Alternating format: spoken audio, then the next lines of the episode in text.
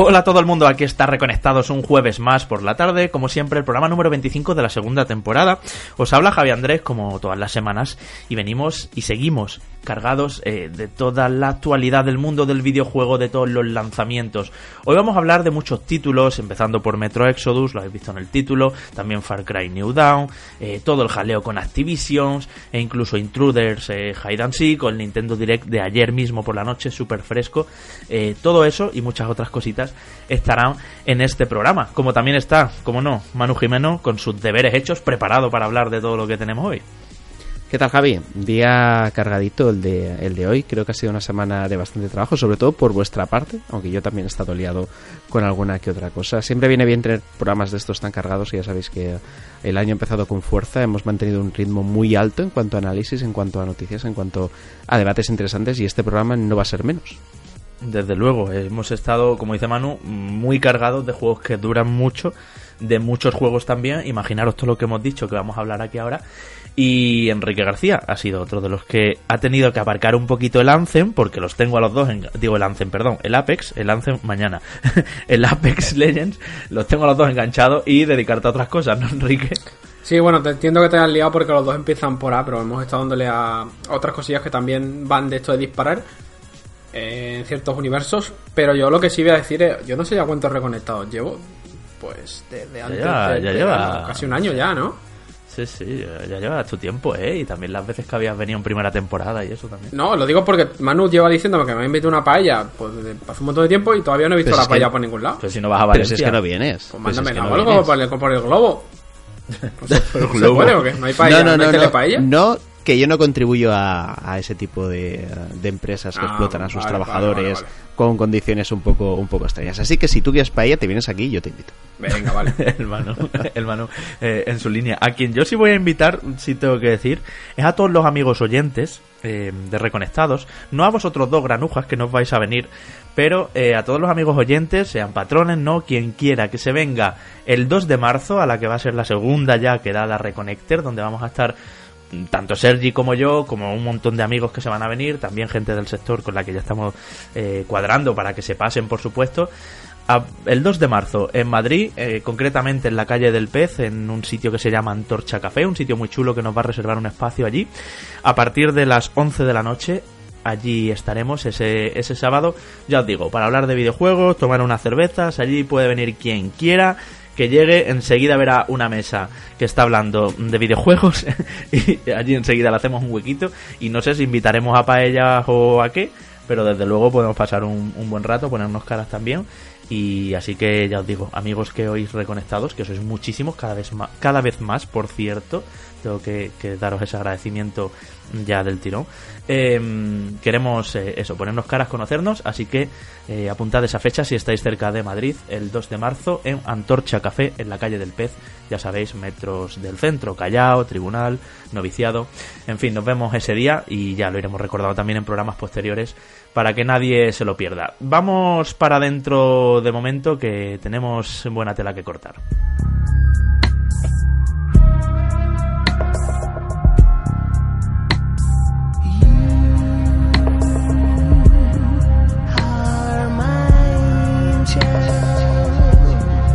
Tela posnuclear que cortar la que trae 4A Games, ya sabéis, el estudio ucraniano que ha estado siempre con la saga Metro, que también estuvo detrás y han sido bastante responsables de esas eh, re- remasterizaciones eh, que se llamaron Redux para las consolas de nueva generación.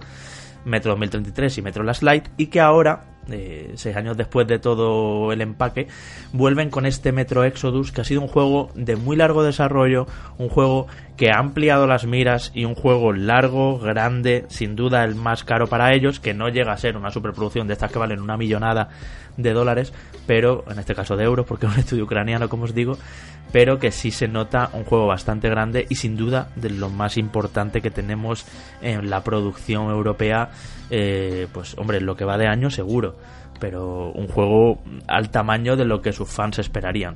He sido, he sido yo el que ha estado el que ha estado al cargo, ya os digo, una review larga, un juego difícil como son todos los metros.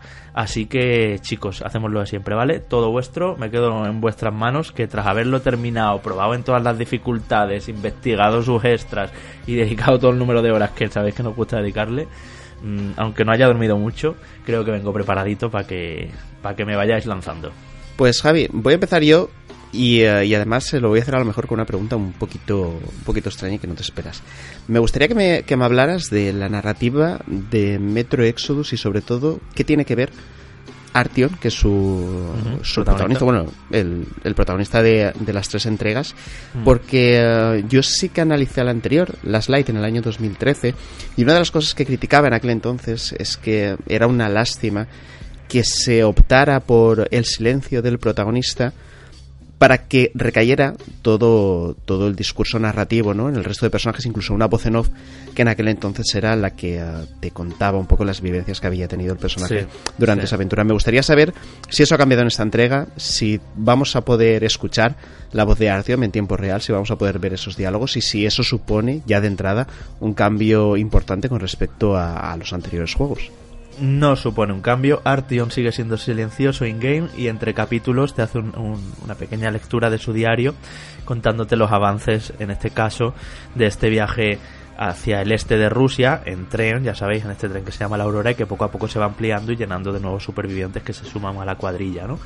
Eh, esto, lógicamente, es de otro tiempo, como muchas otras cosas mm, de este Ya- juego son de otro tiempo, de otra Ya lo era en generación. 2013, Javi. De hecho, Exactamente, ya en exactamente. 2013 yo lo critiqué porque sí que es cierto, ¿no? Que muchos otros juegos han usado, han usado esto, pero es posible que tuvieran más motivos que los que tiene Metro, ¿no? Para desarrollar así eh, su discurso narrativo.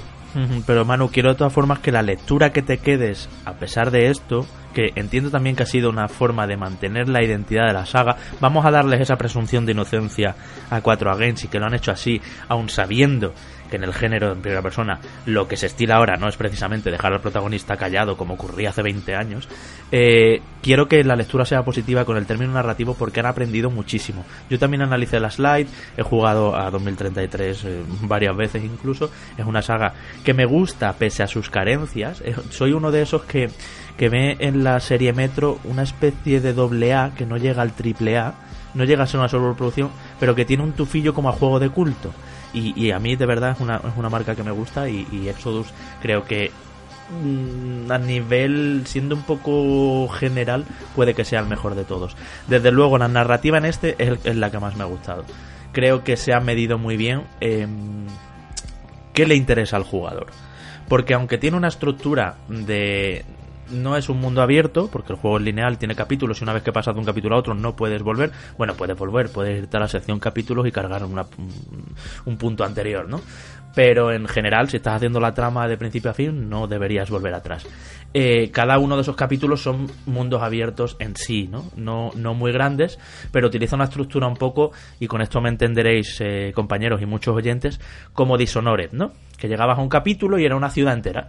Y ahí podías hacer diferentes cosas y tenías que ir a, distintos sitios, pero al final eh, te metías en una casa y luego ya había como un diseño de niveles en esa casa, pero luego volvías a salir a la ciudad, ¿no? Pues en el primero en Dunwall, en Dishonored, en el segundo en la ciudad esta de Karnaka, pues un poco así. Es esto, pero a lo grande, con grandes superficies. Cada capítulo es vastísimo, es una esplanada, un yermo concretamente, con diferentes condiciones climáticas y demás. Bueno, pues la narrativa, Manu, no se resiente y no cae en lo de los mundos abiertos de, vamos a ver, si estáis intentando salvar el pellejo y lleváis un tren todo lleno de supervivientes y está todo fatal y estáis eh, en la mierda absoluta y, y- y corriendo, ¿por qué te distraes en no sé qué chorrada que te ha mandado un NPC? No pasa eso aquí. Está como muy bien. Y esto me recuerda un poquito a Red Dead Redemption 2, fijaos lo que os digo. Está como muy bien hilado las secundarias con las principales de manera que, que se diluyen y que además tienen justificación. Si haces las secundarias eh, que hay repartidas por el mapa, que tampoco son muchas, igual son 6 o 7 en cada, en cada uno de los capítulos, em, no está todo lleno de puntitos de interacción ni de, ni de coleccionables que recoger ni estas cosas, los unboxes en sentido más tradicional. Eh, si las haces, sientes que estás aportando más a la historia principal. Y creo que eso es un truco narrativo interesante. Luego, los personajes dan, dan algunas conversaciones, algunos diálogos largos, pero no tienes la sensación de que te den la chapa. Todo lo que te cuentan creo que es eh, bastante coherente, se puede seguir bien todo. No hay esa sensación también de los videojuegos de para abrir esta puerta necesitas primero que te dé la llave este personaje y este personaje te pide ayuda con esto para darte la llave. Es, esa causa-efecto no se produce y creo que todo eso son pequeñas decisiones de narrativa que demuestran la madurez de 4A Games. Así que aunque el personaje no hable, estoy contento con la historia.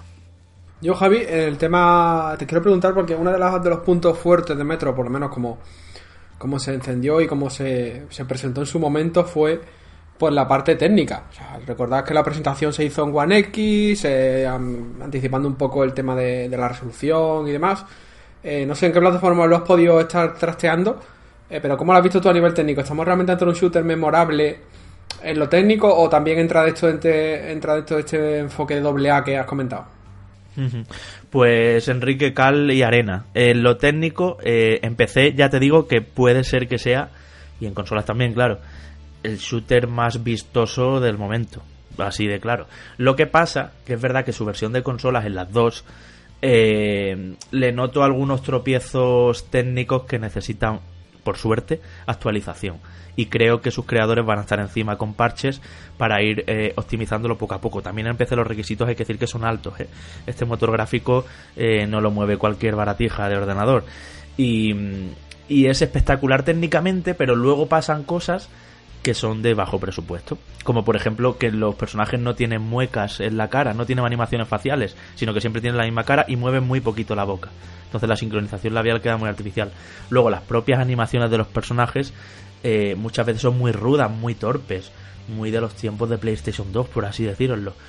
Y ya os digo que en consola sí que le noto que, aunque es un espectáculo técnico, cuando se mueve muy rápido el juego, eh, queda en evidencia eh, pues alguna, algún popping, alguna textura eh, de una piedra o algo así que, que, está en baja resolución clarísimamente y encima tienes que pasar por ahí y la tienes en toda tu cara.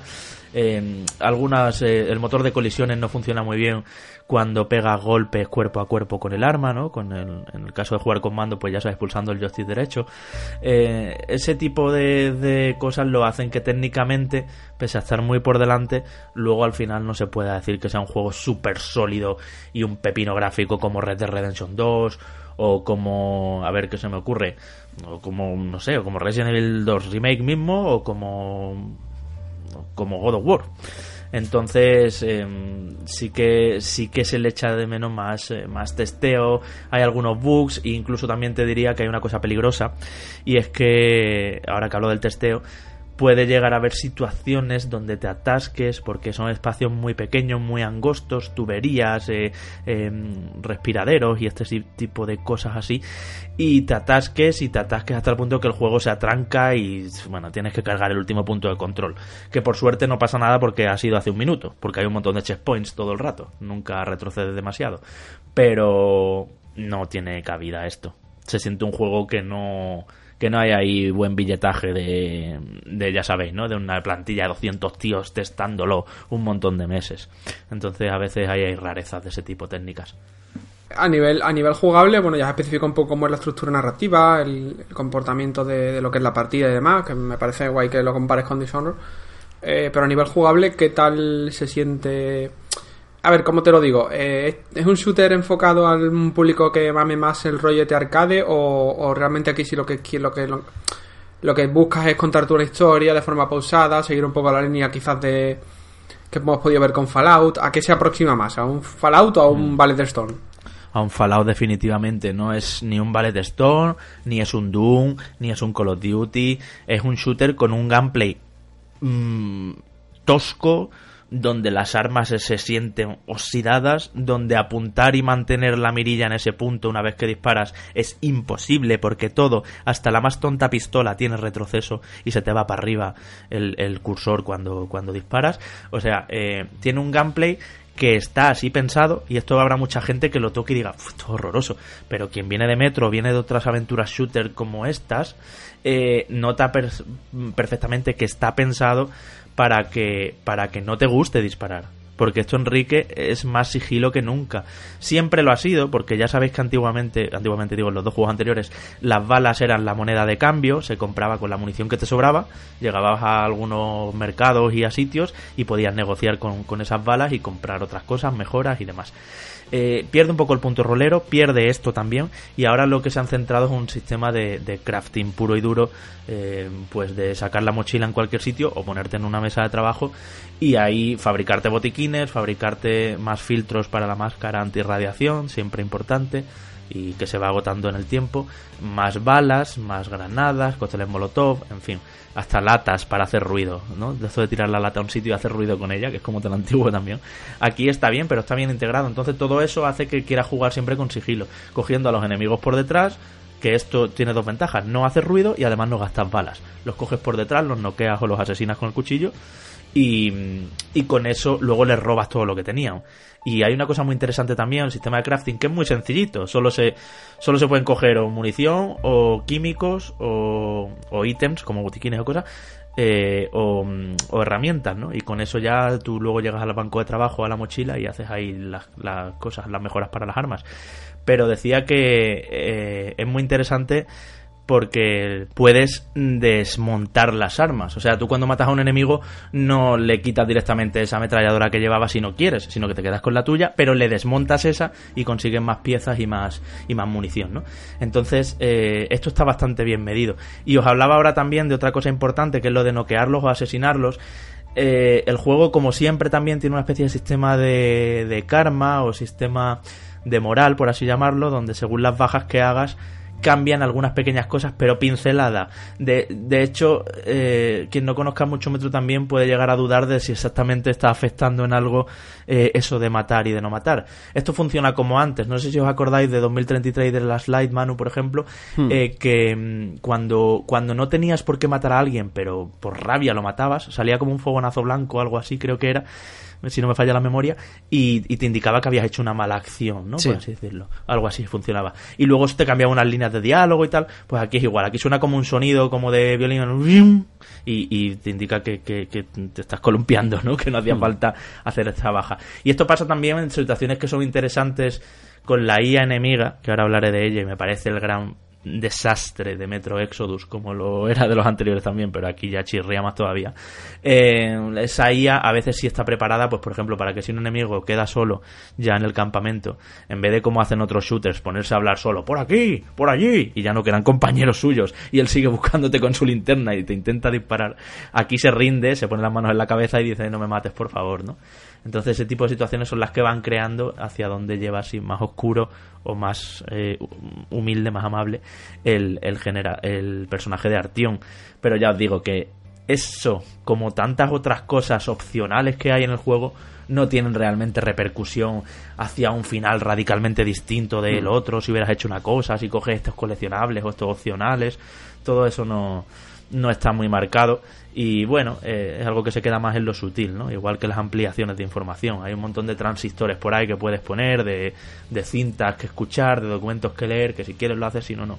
Que tampoco va a pasar nada. Más allá de que algunos logros y trofeos sí que están, ya sabéis, ¿no? Determinados por esto de encuentra X coleccionables y todo eso.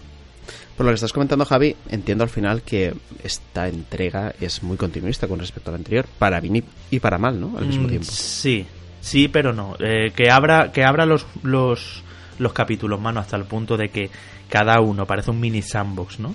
Hmm. Por así decirlo. Y que introduzca tan fuertemente el crafting, dejando de lado lo que ha sido tradicionalmente su sistema de comercio y de progresión, hmm. eh, hace que se sienta fresco dentro de la saga. Ahora bien, toda la interfaz, eh, las voces, el doblaje en español, por cierto, bien eh, cómo está presentado todo, cómo, cómo se esquematiza el juego y demás, hace que sea muy familiar. Y os decía, la inteligencia artificial nunca ha sido una de las grandes cosas de Metro. De hecho, hay mil memes y vídeos y cortes en redes sociales de, de cosas eh, realmente ridículas que hacen los enemigos. Y ojo, que el juego es difícil, ¿eh? y lo sigue siendo, porque de dos tiros muertos y además a veces no es que la inteligencia artificial sea estúpida y, los enemigos eh, no te vean y no sé qué, no, no, es que o son o son o son superhéroes o son todopoderosos o son o son directamente ineptos, ¿no? Entonces eh, esa, esa incoherencia aquí se repite y, y yo digo que hay un montón de trucos eh, y de trampas que cuando los encuentras sabes que estás rompiendo el juego. Yo he tenido algunos enfrentamientos que, o algunas zonas que, que he tenido que reintentar una y otra vez porque me veían, porque jolín, ¿por dónde hago esto? Porque es que no hay manera, es que encima tengo pocas balas, ya está, ya me he atascado, voy a estar aquí un montón de tiempo, encima con el contrarreloj de la review, ¿no? Imaginaros. y resulta que he encontrado que acercándome una escalerilla de mano eh, van bajando de uno a uno y sin verme, y los puedo ir matando, pero así, en, en cadena, vamos, y sin problema. De hecho, llegan a bajar, me ven y se vuelven a subir que es como, vamos a ver, o sea, eh, algunas cosas totalmente rotas y que rompen la experiencia y que lo facilitan si le encuentran la trampa.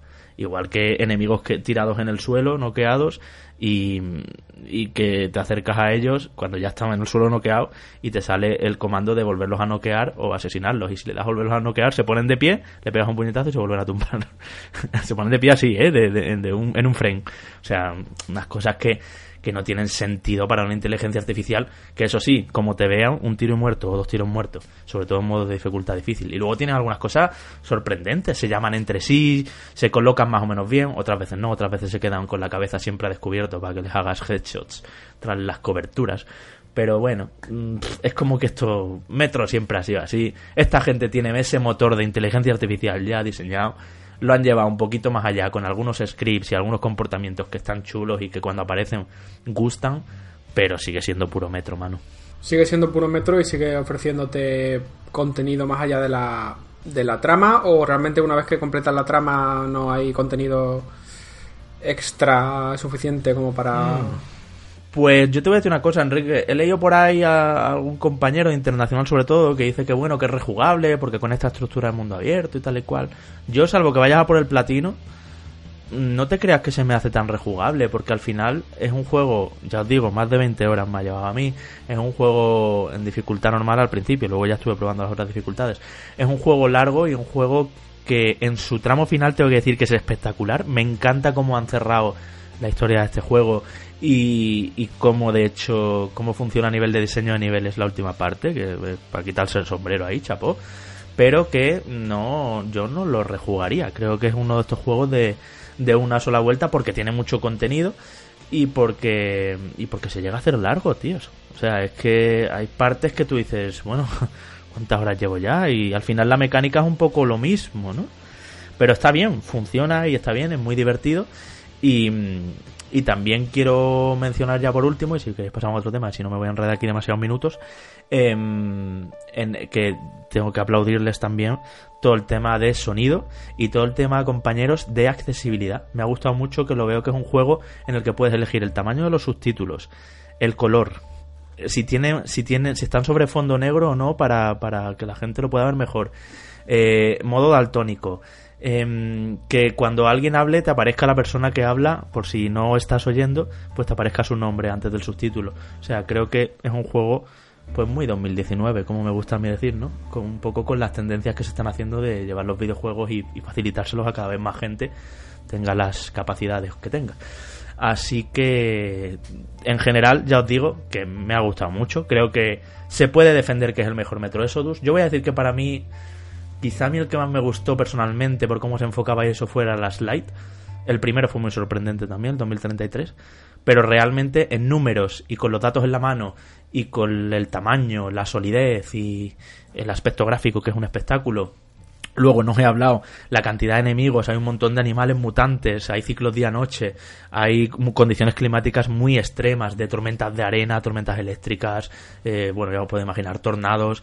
Em, tiene muchos scripts, tiene muchos momentos espectaculares, la historia está muy bien contada. A mí es un juego que me parece muy notable. No llega sobresaliente por esto que os decía de la inteligencia artificial y bueno, algunas cositas ahí. ¿eh?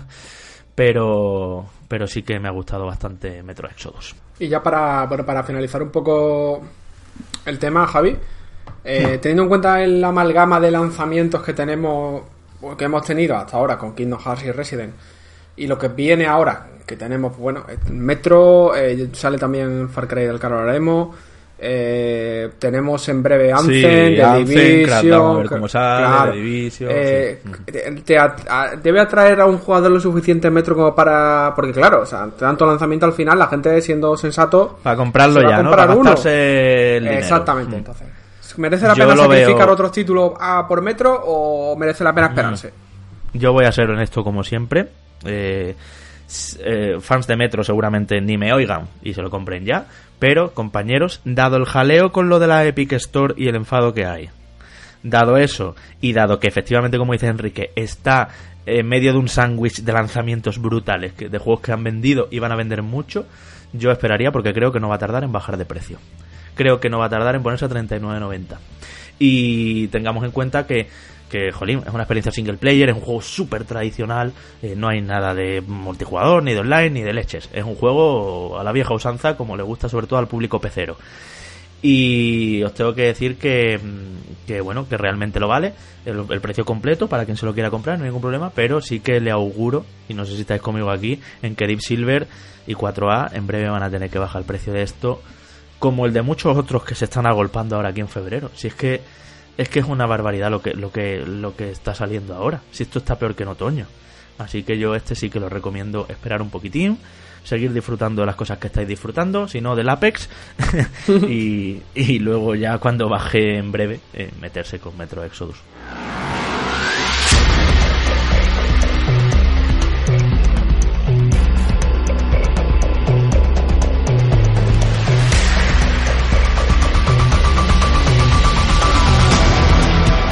Venga, pues vamos a otro entorno. Eh, no sé si post-apocalíptico o si post-nuclear o si cómo definirlo.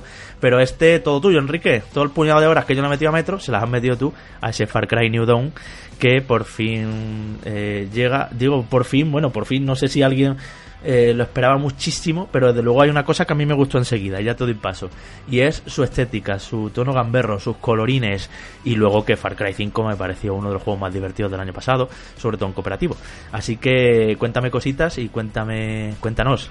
Pues eh, sí. ¿Qué tal Far Cry New Dawn? Y si al final es tan, tan, tan continuista como mucha gente. Le, le he estado dando esta semana para ver un poco qué tal esto, bueno, este título que realmente es un título independiente porque se anunció vamos, vamos a hablar claro, se anuncia Far Cry 5, bueno, Far Cry 5 llega el año pasado y este New Dawn se lanza, se anuncia en diciembre y sale ahora, vaya, o sea que prácticamente se podía haber configurado como una, casi te diría como una expansión, pero no es una expansión.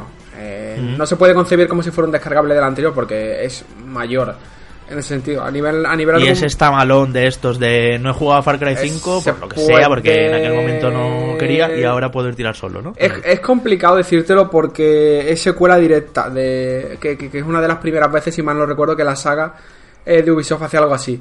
Eh, de sí. plantearnos una secuela directa que además sale con muy poca diferencia temporal. Eh, es evidente que no iban a sacar Far, Far Cry 5 tan pronto, que de hecho, segura, bueno, Far Cry 6, perdón, tan pronto, que seguramente sea un proyecto que se vaya ya directamente a la próxima generación. Y mm. también es evidente que Ubisoft necesitaba, por, por alguna razón, eh, incorporar o mantener o atrapar a los jugadores que habían disfrutado mucho, eh, como, como, como nos pasó el año pasado con, con Far Cry 5, y lo necesitaba darle más contenido, eh, aprovechar el, el, universo que había recreado aquel juego y, y, atraparlo, que a fin de cuentas pues no deja de ser una manera de, de facturar más. Eh, New Dawn digo, te lo digo, te lo cuento, os lo cuento sin entrar en muchos spoilers, porque como digo, es una secuela directa, entonces eh, al final de Far Cry 5 ya sabéis que pasa una cosa y esa cosa mm, es que es complicado decirlo sin bueno cambia sin el spoilear mundo. pero bueno esa cosa efectivamente cambia el, el mundo y nos da lugar eh, a, a, este mundo que tampoco es, es postnuclear en el sentido eh, de Fallout en el que han caído las bombas nucleares y ya he dicho lo que ha pasado pero bueno es que es complicado no decirlo pero han caído las bombas nucleares y todo se ha ido a la mierda y de repente han salido eh, criaturas mutantes. Eh, Far Cry New Dawn tiene ese toque canalla, ese toque eh, muy colorista en el que sí, efectivamente, el condado de Hope, que es el territorio que recorremos de nuevo, eh, pues se ha ido todo a la mierda. Eh, ya no solo tanto a nivel estructural, que también, porque la vegetación de repente ha renacido.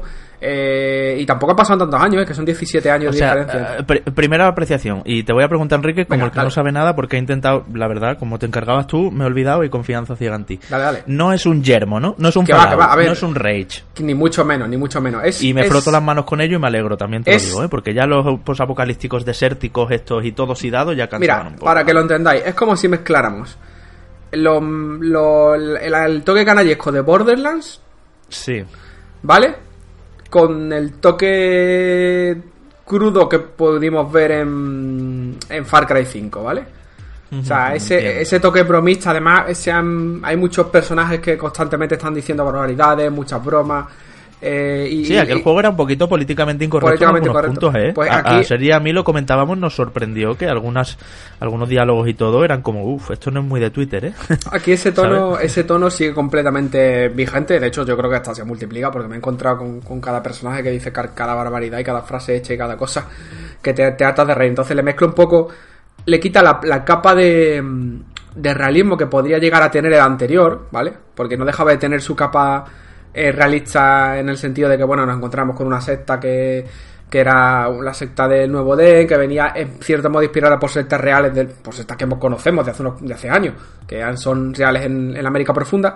Aquí digamos que se han pasado el realismo por el, por el forro, entre comillas, y ya digamos que se han lanzado a, a, a partir pues al humor, a mostrar elementos extremadamente coloristas. A las armas locas, A las armas extremadamente locas. De hecho, una de las primeras armas que pillas cuando empieza el juego es una especie como de ballesta que lanza eh, sierras. Y sí, que lanza sierras circulares. Es una locura porque está rotísima, pero bueno.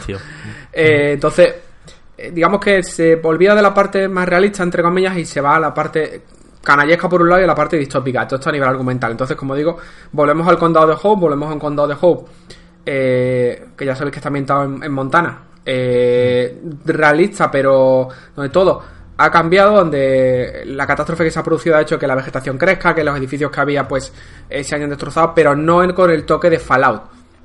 Lo que sí ha cambiado mucho es la, la estructura social tal y como la conocimos 17 años antes en el juego original.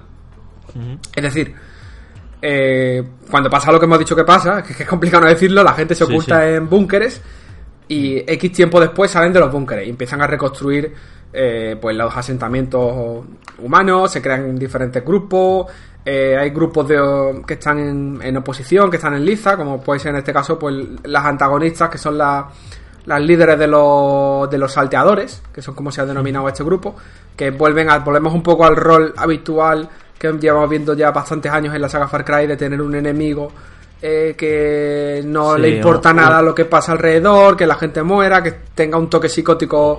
Un varón loco, ¿no? Sí, con la diferencia de que ahora, mm. pues son dos, eh, en este caso, son dos líderes, que son Mickey Lowe, que son las hermanas gemelas de líderes de los salteadores, que no deja de ser un grupo eh, pues, extremadamente cruel, que va a perseguir a, a todas, va a hacer imposible lo que la vida, ya no solo al jugador, sino a todos los asentamientos que hay.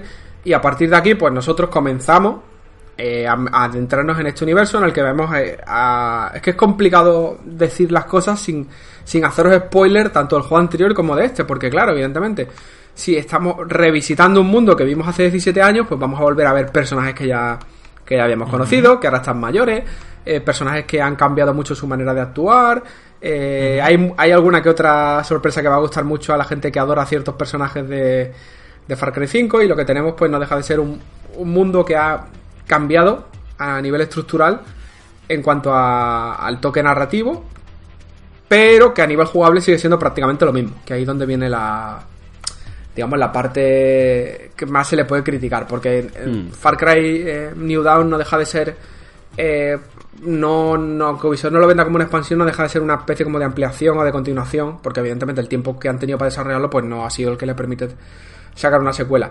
Eh, si te gustó Far Cry 5 y lo notaste divertido, que todos lo notamos divertidos porque a pesar de, de ser un shooter eh, relativamente muy tradicional en ciertas mecánicas, porque lo era y lo sigue siendo, no, no innovaba demasiado, eh, este juego es exactamente lo mismo, es decir, con la, con la salvedad y con el toque extra de, como digo, de tener ese componente de humor, ese componente de sátira, ese componente de locura que brinda pues el tener el arma, la personalización de nuestro personaje está fenomenal, tienes un montón de opciones eh, y a fin de cuentas pues de ir completando misiones, al principio pues tenemos una, una base donde digamos que no, nos hace un hueco después de unos de cierto acto que pasa nada más comenzar el juego, pues nos recogen allí y nos encomiendan pues buscar especialistas que vengan a la base para mejorar las diferentes zonas y nosotros podemos ir subiendo de nivel el asentamiento para protegerlo mejor y fortificarlo ante los diferentes ataques que, que podamos vivir. Entonces nuestro cometido es pues primero ir buscando aliados por el mapa, eh, mejorando las diferentes zonas, ya sea pues la, la, zona para sanitaria,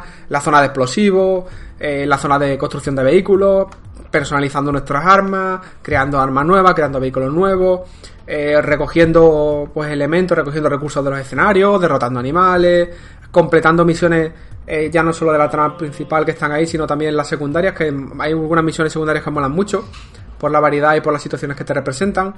Y, sobre todo jugando también, si lo deseamos, eh, por una doble vertiente que ya sabéis que trajo el, el cooperativo en, la quinta entrega, pues aquí se repite y no deja de ser un, juego, mejor. un juego muy divertido mm. en aspectos como, por ejemplo, que tampoco es que sea algo excesivamente innovador y algo nuevo en la saga, pero bueno, en los, las bases o los asentamientos enemigos que nos vamos a ir cruzando, que podemos tomarlos para, para obtener sus recursos, para fortificarlos, lo de siempre, el campamento. Y a fin de cuentas podemos completar ese campamento derrotando a todos los enemigos y ahora decidir si queremos eh, mantener ese campamento para utilizarlo como punto de control, para poder fabricarnos armas, para poder eh, realizar diferentes tareas, o bien volverlo a, digamos, exprimir los recursos del campamento y abandonarlo. ¿Qué pasa si lo abandonamos? Porque lo vuelven otra vez los salteadores y se hacen con él.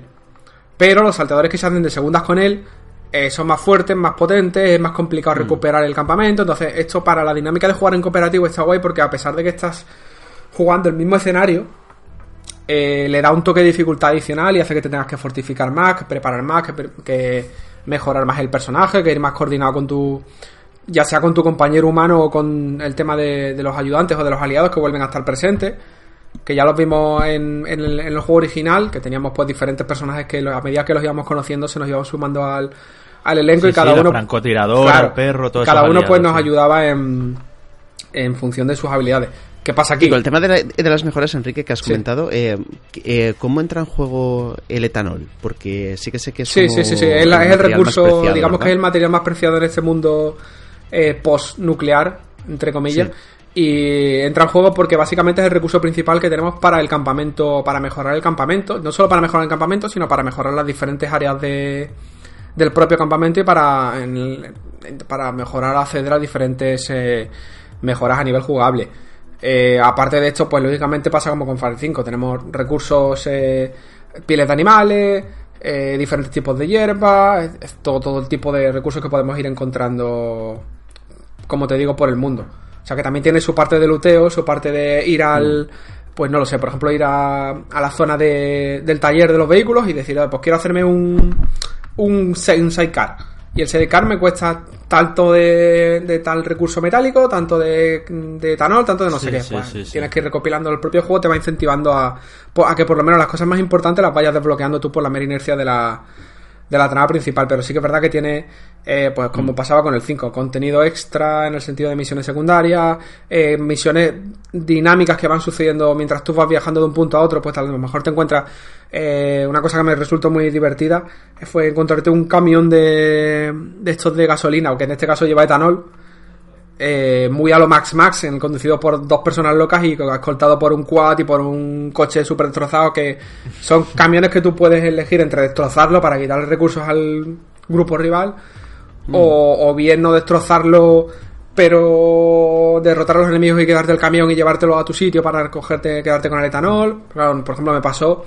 que me cargué, me cargué a los rivales y tal, y cuando me fui a montar al camión, del el típico forcejeo de tiros y el cruce de balas de un lado a otro, pues me había cargado medio camión. ¿Qué pasa? Que tenía que repararlo. Y como estaba en las primeras horas de juego, todavía no había desbloqueado la habilidad, la perk de, de mecánico de reparar el camión. Entonces, ¿qué pasa? Que hice la misión pues, para que el camión se quedara se quedará ahí en mitad de campo. Entonces, sí que tienes tus eventos aleatorios, pues esto, lo que digo de, del camión cisterna, eh, de repente a lo mejor una furgoneta eh, va con prisioneros de, de gente normal que los están llevando estos salteadores a una base y tú puedes elegir entre rescatarlos o cargarte los salteadores. Entonces, la variedad. todo eso de por la Claro, la variedad, del, la variedad del mundo vivo está, pero no llega a los niveles de que deberías llegar desde mi punto de vista. Se queda un poco. Eso te iba a decir, Enrique. Yo te estoy escuchando y es como, sí, es diversión, es una cajita de arena donde jugar con tu pala y con tu castillo y, y a todos los bichitos que pasen los puedes eh, interferir y tienes que recopilar y tienes que tal, tal, pero muy muy es muy, muy Ubisoft, es muy muy muy Ubisoft y muy y muy sandbox de los de de los de hace unos años, ¿no? no, no, sí, sí, sí. O sea, es extremadamente mm. continuista ya no solo con Far Cry, sino con el propio género, porque eh, no, no innova en el sentido de voy a ver cómo puedo hacer esto diferente. Es al jugador que. Es que, para ser claro, el que. Si te ha gustado Far Cry 5, este te va te va a gustar.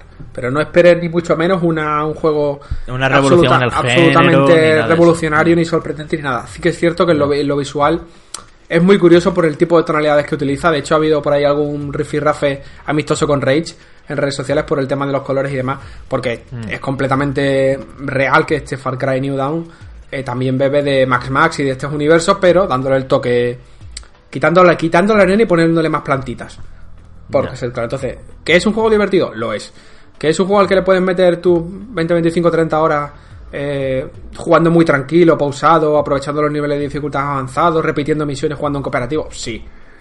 Pero también es cierto que Sí, juego- consumo, consumo fácil, tío. Yo esto lo veo como las películas de, de- de acción de- Sí. del cine, que siempre están bien, pero quitando unas Tiene- cuantas se llega a las obras maestras. Hay una cosa que, que sí que mola, que la voy a decir un poco pasando de puntillas para que, pero quien quiera oír que lo escuche y que lo entienda, es que si has jugado el 5, evidentemente, este lo juegas y lo disfrutas mucho porque te encuentras con personajes claro. que vienen del otro, ves la evolución que han tenido. Eh, es que no lo puedo decir, aunque se ha visto algún trailer, porque después me dicen que es spoiler, pero. no, no, no lo diga, ya Pero bueno, que, si, que, si, lo vienes jugando del 5, y, y Manu, no te estamos dejando hablar. Eh, os voy a No, no, es que también. aquí, aquí los dos se lleváis un monólogo, primero uno con Metro y, y el otro con Far Cry, que es alucinante. De hecho, tenía yo una pregunta que os quería comentar, bueno, te quería comentar, Enrique, y es que al final todo este eh, entorno postapocalíptico entiendo que sí que se nota de alguna forma en el gameplay, ¿no? Sobre todo en las armas y en los Se vehículos. nota- Digo yo se nota, que mira, no se va a ser nota. lo mismo que l- el material que tenías en la quinta entrega. No, claro. A ver, se nota, se nota sí, pero el hecho de disparar con un arma tradicional a disparar de repente con un arco fabricado con piezas, pues Con un arco con neones. claro. Pues verás tú que está, el- se nota a nivel estético y se nota a nivel narrativo, pero que en lo jugable no se nota un salto excesivamente brutal. Eh, sí que es Hombre, es un reciclaje cantado. yo No, a ver, sí, sí, de- sí que es verdad todo, que- Hasta de, la IA. De hecho, incluso siendo. decíamos Sí, antes bueno, la IA, de hecho, la IA de vez en cuando hace alguna cosilla, que es lo que te digo, que viene heredada de. Como la hacía en el original. Claro. Eh, entonces, eh, Far Cry, en su más esencia pura de Far Cry 5, en un mundo en el que todo es mucho más colorista, mucho más bonito, y con su con lo que te gustó y lo que no te gustó del anterior. O sea, no, no tiene mucho más. O sea, como digo, es que si, es como si mezclan Max Max con, con Borderlands y, y le, lo, lo agitas y le añades un poquito de ingredientes de lo que sabe hacer Ubisoft con, con los shooters. O sea, yo, por concluirte un poco, eh, voy a ser un poco como has dicho tú con Metro. Eh, que no tienes nada que jugar ahora mismo y no te interesa Anthem, no te interesa Division y eres muy fan de la saga y tienes un colega con el que puedes aprovecharlo en cooperativo y tal, entonces... Sobre todo eso, ¿eh? Yo remarco mucho eso porque me lo pasé muy bien en su día. Sí que es verdad que no vi un juego trascendente, pero me lo pasé muy bien en su día gracias a que lo jugué no, no es trascendente, pero es divertido. Que al fin de cuentas es lo que Sí, se funciona, ya está. Mm. es lo que se agradece y lo que hace no sorprende mucho, pero funciona. Si, si, entra- si entras en estos esquemas pues y te apetece y tienes el dinero, pues para adelante. Ahora, que tienes una ristra de lanzamientos pendientes y lo que viene te atrae más, pues evidentemente esto es carne de esperarse, porque además seguramente lo veamos descontado, no sé si en consolas, pero en PC y me da mal que también en consolas. O sea, no, no creéis, no pensad en esto como un Far Cry Blood Dragon, porque a nivel de escala es mayor, es mayor, Mm. mucho mayor. Pero tampoco penséis en esto como el Far Cry Seis. 6 que debería haber sido o que debe debería Bueno, que, que no, debe terminar siendo que no sea todavía. Claro, exactamente. una cosa, eh, una cosa os quiero apuntar a, a vosotros oyentes. Vale 44,99 de precio oficial, ¿eh? No es precio completo. Entonces, en caso de bajada, Enrique, pues yo creo que lo podríamos ver a 30 euros, ¿no? 39, a 29, o a- 29, o- sí, sí, sí. o a 34 a- o a 29 incluso. Sí, sí. A ver, Eso es, es, es, muy parecido, eh, siempre salvando las distancias, con lo que hizo Naughty Dog con, con lo que iba a ser una expansión de. Uncharted que al Mm. final se fue de Sí. madre. En cuanto a número de horas, en cuanto a duración, en cuanto a lo que ofrece. O sea, y sí, es divertido, sí, es divertido. Eh, y como digo, sobre todo por lo, el- la vuelta de dado al mundo, lo chanante que es todo, incluso en el, la situación de los ayudantes que te ves, eh, o los, compa- los, los supporting characters, esto lo que me sale en Sí, inglés. los personajes de Los apoyo. personajes de apoyo eh, son muy chanantes también. O sea, que, que- que tiene, tienes alguno que cuando lo veis va a decir, joder, ¿por qué, por qué no habéis hecho esto antes? Entonces, digamos que se han quitado la máscara del estar ceñidos a un realismo un poco más radical dentro de lo que es la propia saga. Mm. A de repente decir, me desmeleno y aquí voy a hacer todo lo que no he hecho en. Más libertad creativa Sí, sí, sí. y le doy otro aire a esto. Exactamente. Bueno, pues, pues bien. Eh, yo creo que Far Cry 5, además, ya cierro. eh, ya tenía como que enseñaba la patita de estos puntos de humor, siempre también el 4 y el, y el 3, sobre todo el 5 más, eh, lo hacía. Y ahora aquí pues ya ha sido ha sido el máximo. Así que ahí tenéis un poco todas las impresiones de Enrique tras haberle metido fuerte. Y, y nada, allá cada uno ya con, con qué, en qué deposita sus dineros. Nosotros esperamos haberos podido ayudar un poquito más a decidiros.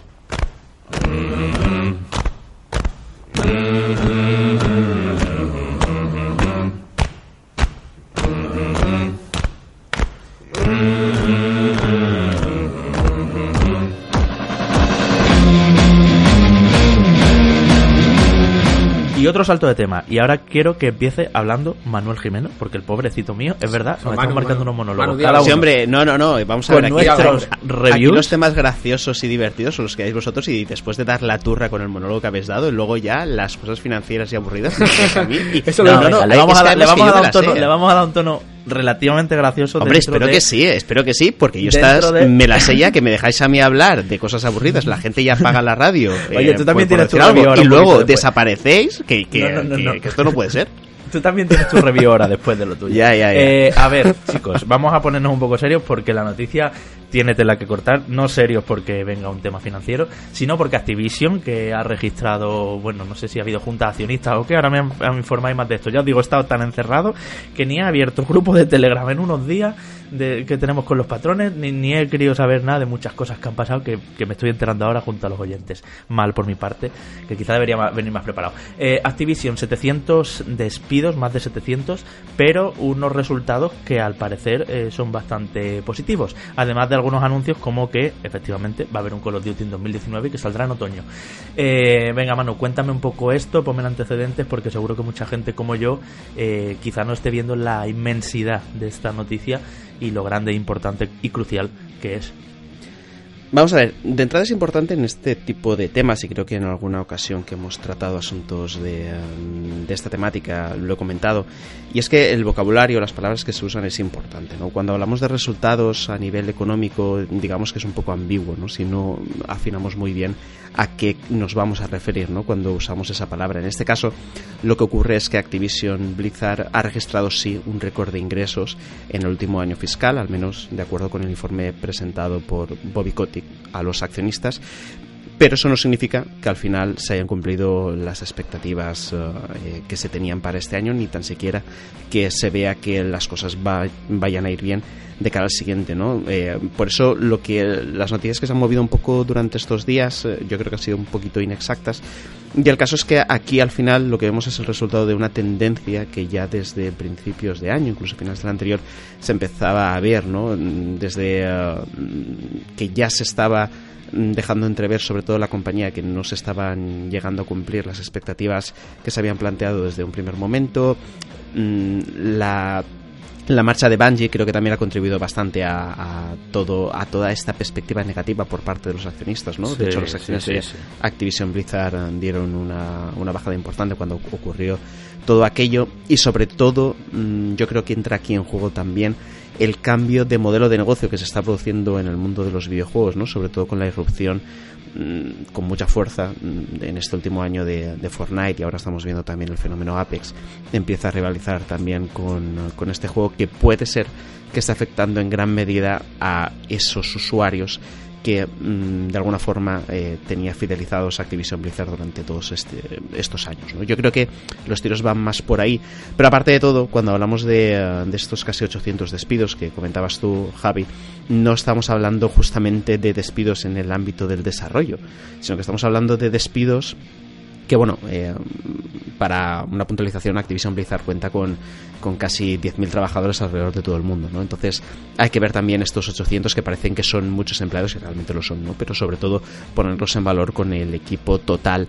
de trabajadores que están dentro de esta compañía. Pero me refería concretamente a que estos trabajadores están más enfocados a lo que es la parte comercial de la compañía, a lo que puede ser incluso la zona de las de los eSports, que es posible que no hayan cumplido con las expectativas en cuanto en cuanto a resultados en el último año fiscal, pero no en cambio en desarrollo. De hecho, en desarrollo de videojuegos es posible que se incremente el equipo de trabajo en franquicias exitosas como puede ser incluso Call of Duty. Entonces, cuando manejamos esta información, ya digo yo que hay que afinar bastante y no hay que dejarse llevar por eh, traducciones un poco, un poco ambiguas y un poco rápidas y, lanzar en, en el titular. Desde luego, lo que sé que está claro es que cuando en una compañía de estas características se producen despidos mm, de esta magnitud, a nadie nos alegra, por supuesto, más bien al contrario. Ya sabéis mm, generalmente cómo pienso yo al respecto de este tipo de, cosas y es alarmante ¿no? que mm, siempre se tenga automáticamente ¿no? El,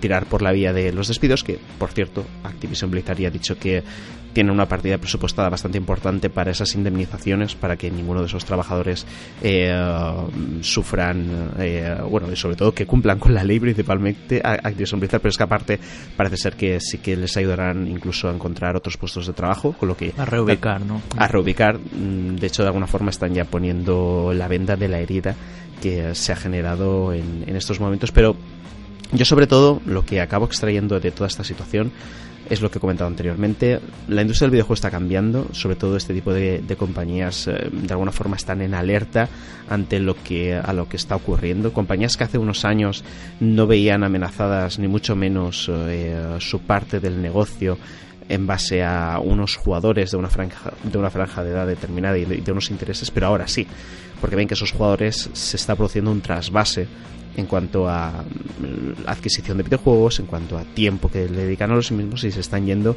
hacia otros géneros, ¿no? Y aunque sea a lo mejor un poco simplista, yo creo que la influencia de tanto de Fortnite como ahora mismo de Apex es, eh, es muy importante en todo esto. Yo, Manu, eh, primero agradecerte la, la parte más analítica que has hecho porque es algo que ya lo comentábamos esta semana cuando debatíamos un poco en el grupo de WhatsApp que tenemos sobre la situación y es evidente que es triste que una compañía, sea Activision o sea calzado Pepe eh, tenga que realizar un despido tan masivo con, de sus empleados, ¿vale? Pero no dejamos de. O sea, no podemos caer en el discurso populista de.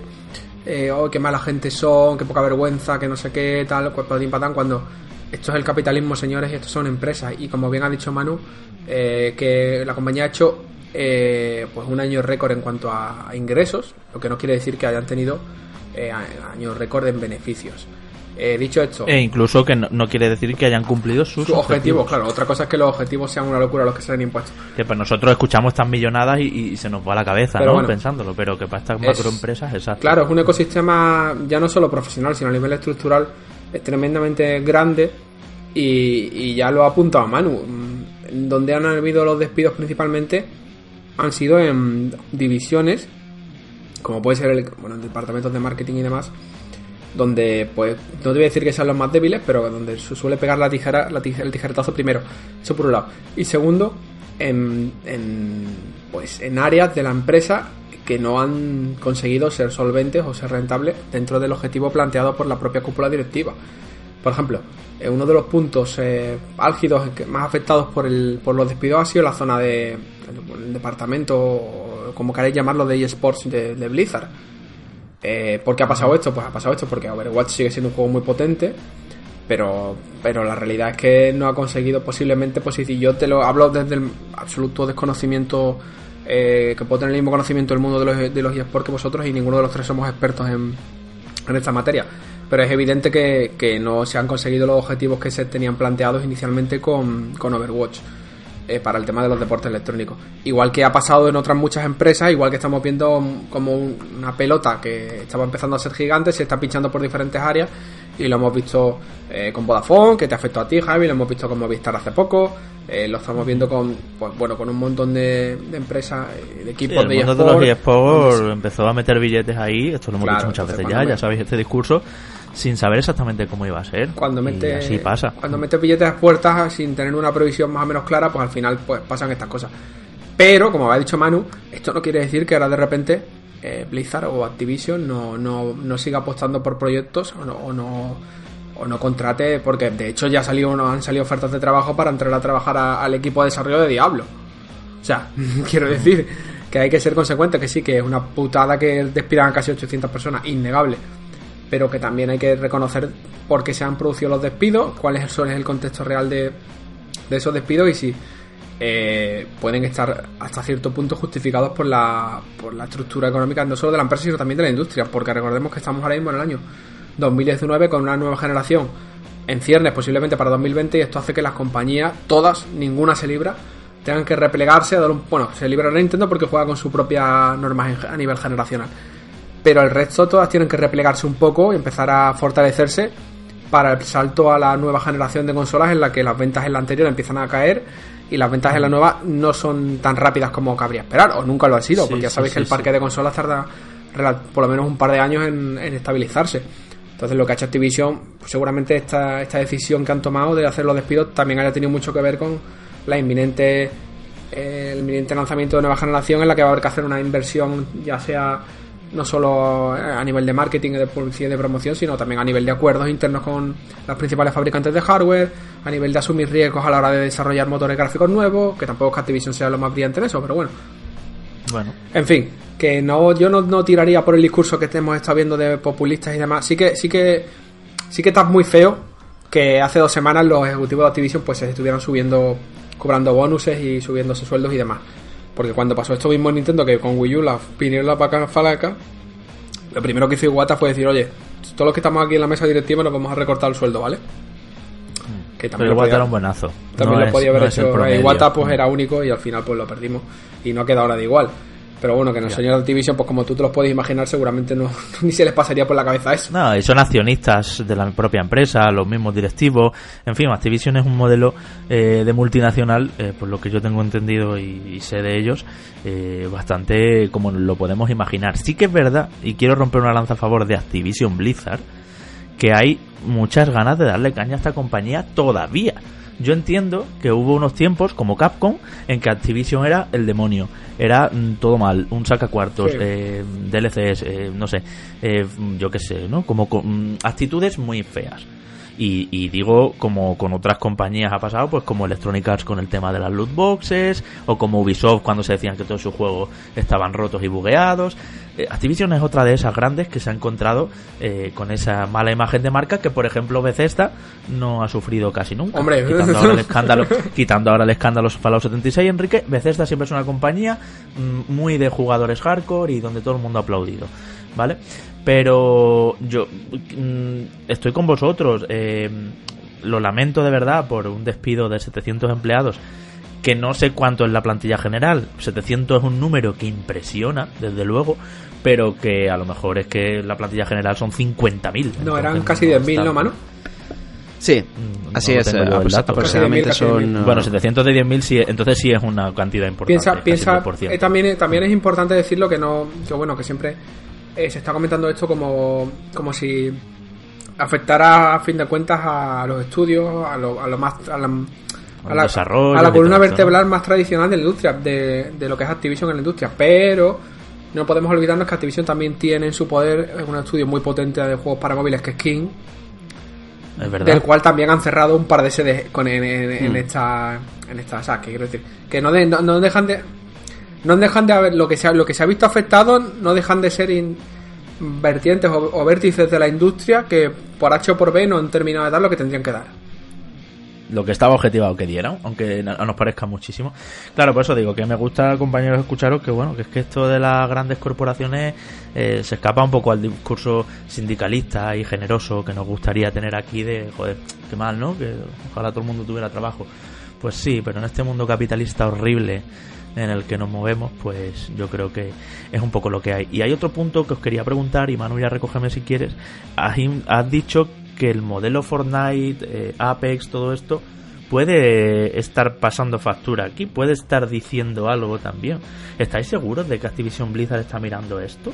Hmm. Sí, ¿no? Yo, Como yo creo que, que, sobre todo aquí, aquí el problema está en que el tipo de usuario que a lo mejor era más asiduo a los, a los títulos que lanzaba Activision Blizzard, es el mismo que está yendo a ese, a ese tipo de juegos, ¿no? Y a lo mejor sí que lo estoy enfocando sobre todo desde el punto de vista de Activision, ¿no? Más que de Blizzard, porque ya sabemos que Blizzard eh, tiene muchos géneros que sobre todo dentro de PC poco tienen mm. que ver, ¿no? Con lo que ya, ya, ya, ya, sé por dónde vas a ir. Sí.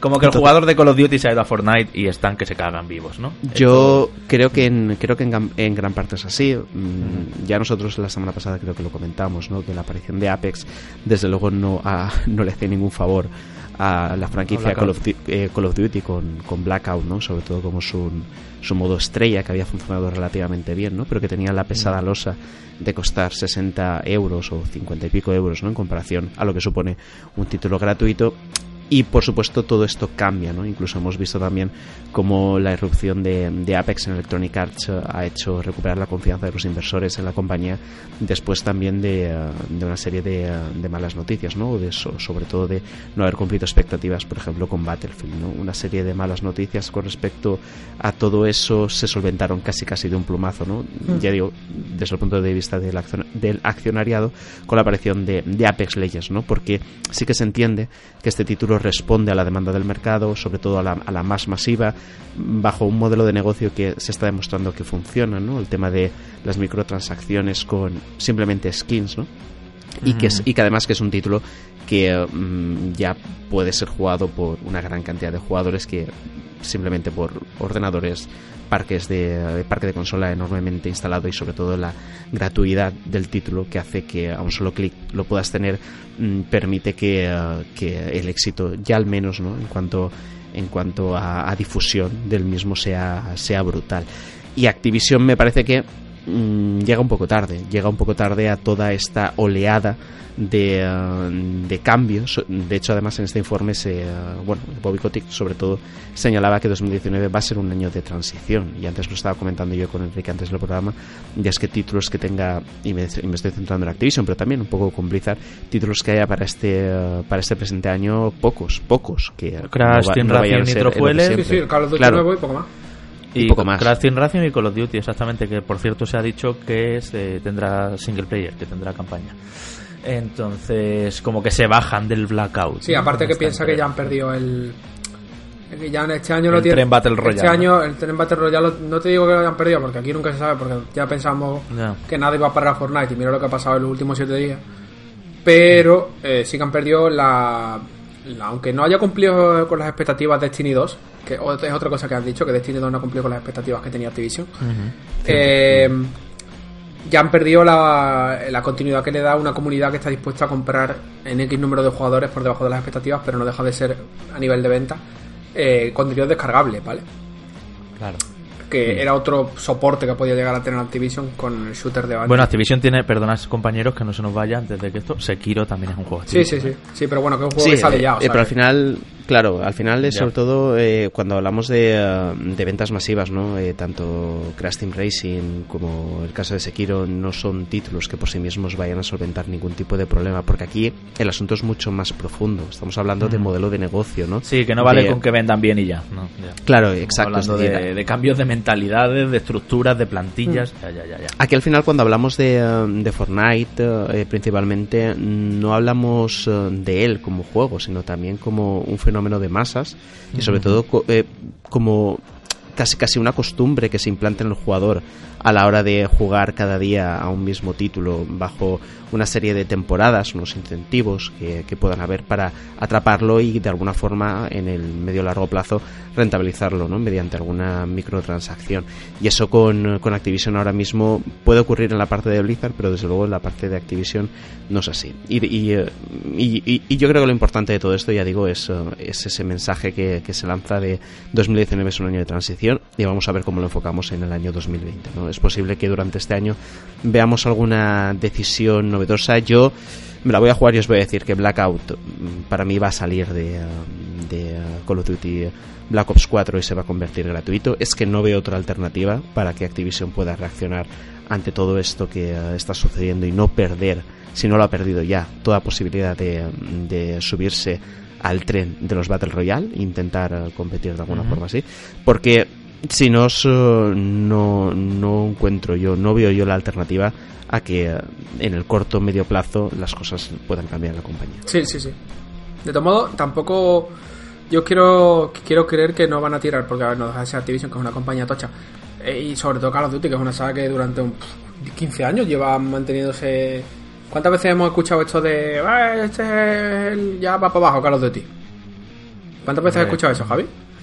Ya, sí, muchas, pero, pero va para abajo, ¿eh, Enrique. Sí, a ver, va para abajo, pero no quita que de repente tengan, tengan ideas y cartuchos suficientes como para hacer que vuelva a ir para arriba. Sí, sí, sí. ¿Qué sí. pasa si de entre repente- equipos creativos ¿Qué diferentes. pasa si, si ahora de repente dice pues, Activision, pues mira, mm, para lo que me queda del convento, eh, Blackout gratis? Claro, yo eso, pues sí, sí, sí, yo estoy de acuerdo con vosotros. Creo que va a ser el movimiento más acertado que puedan hacer. No pasa nada.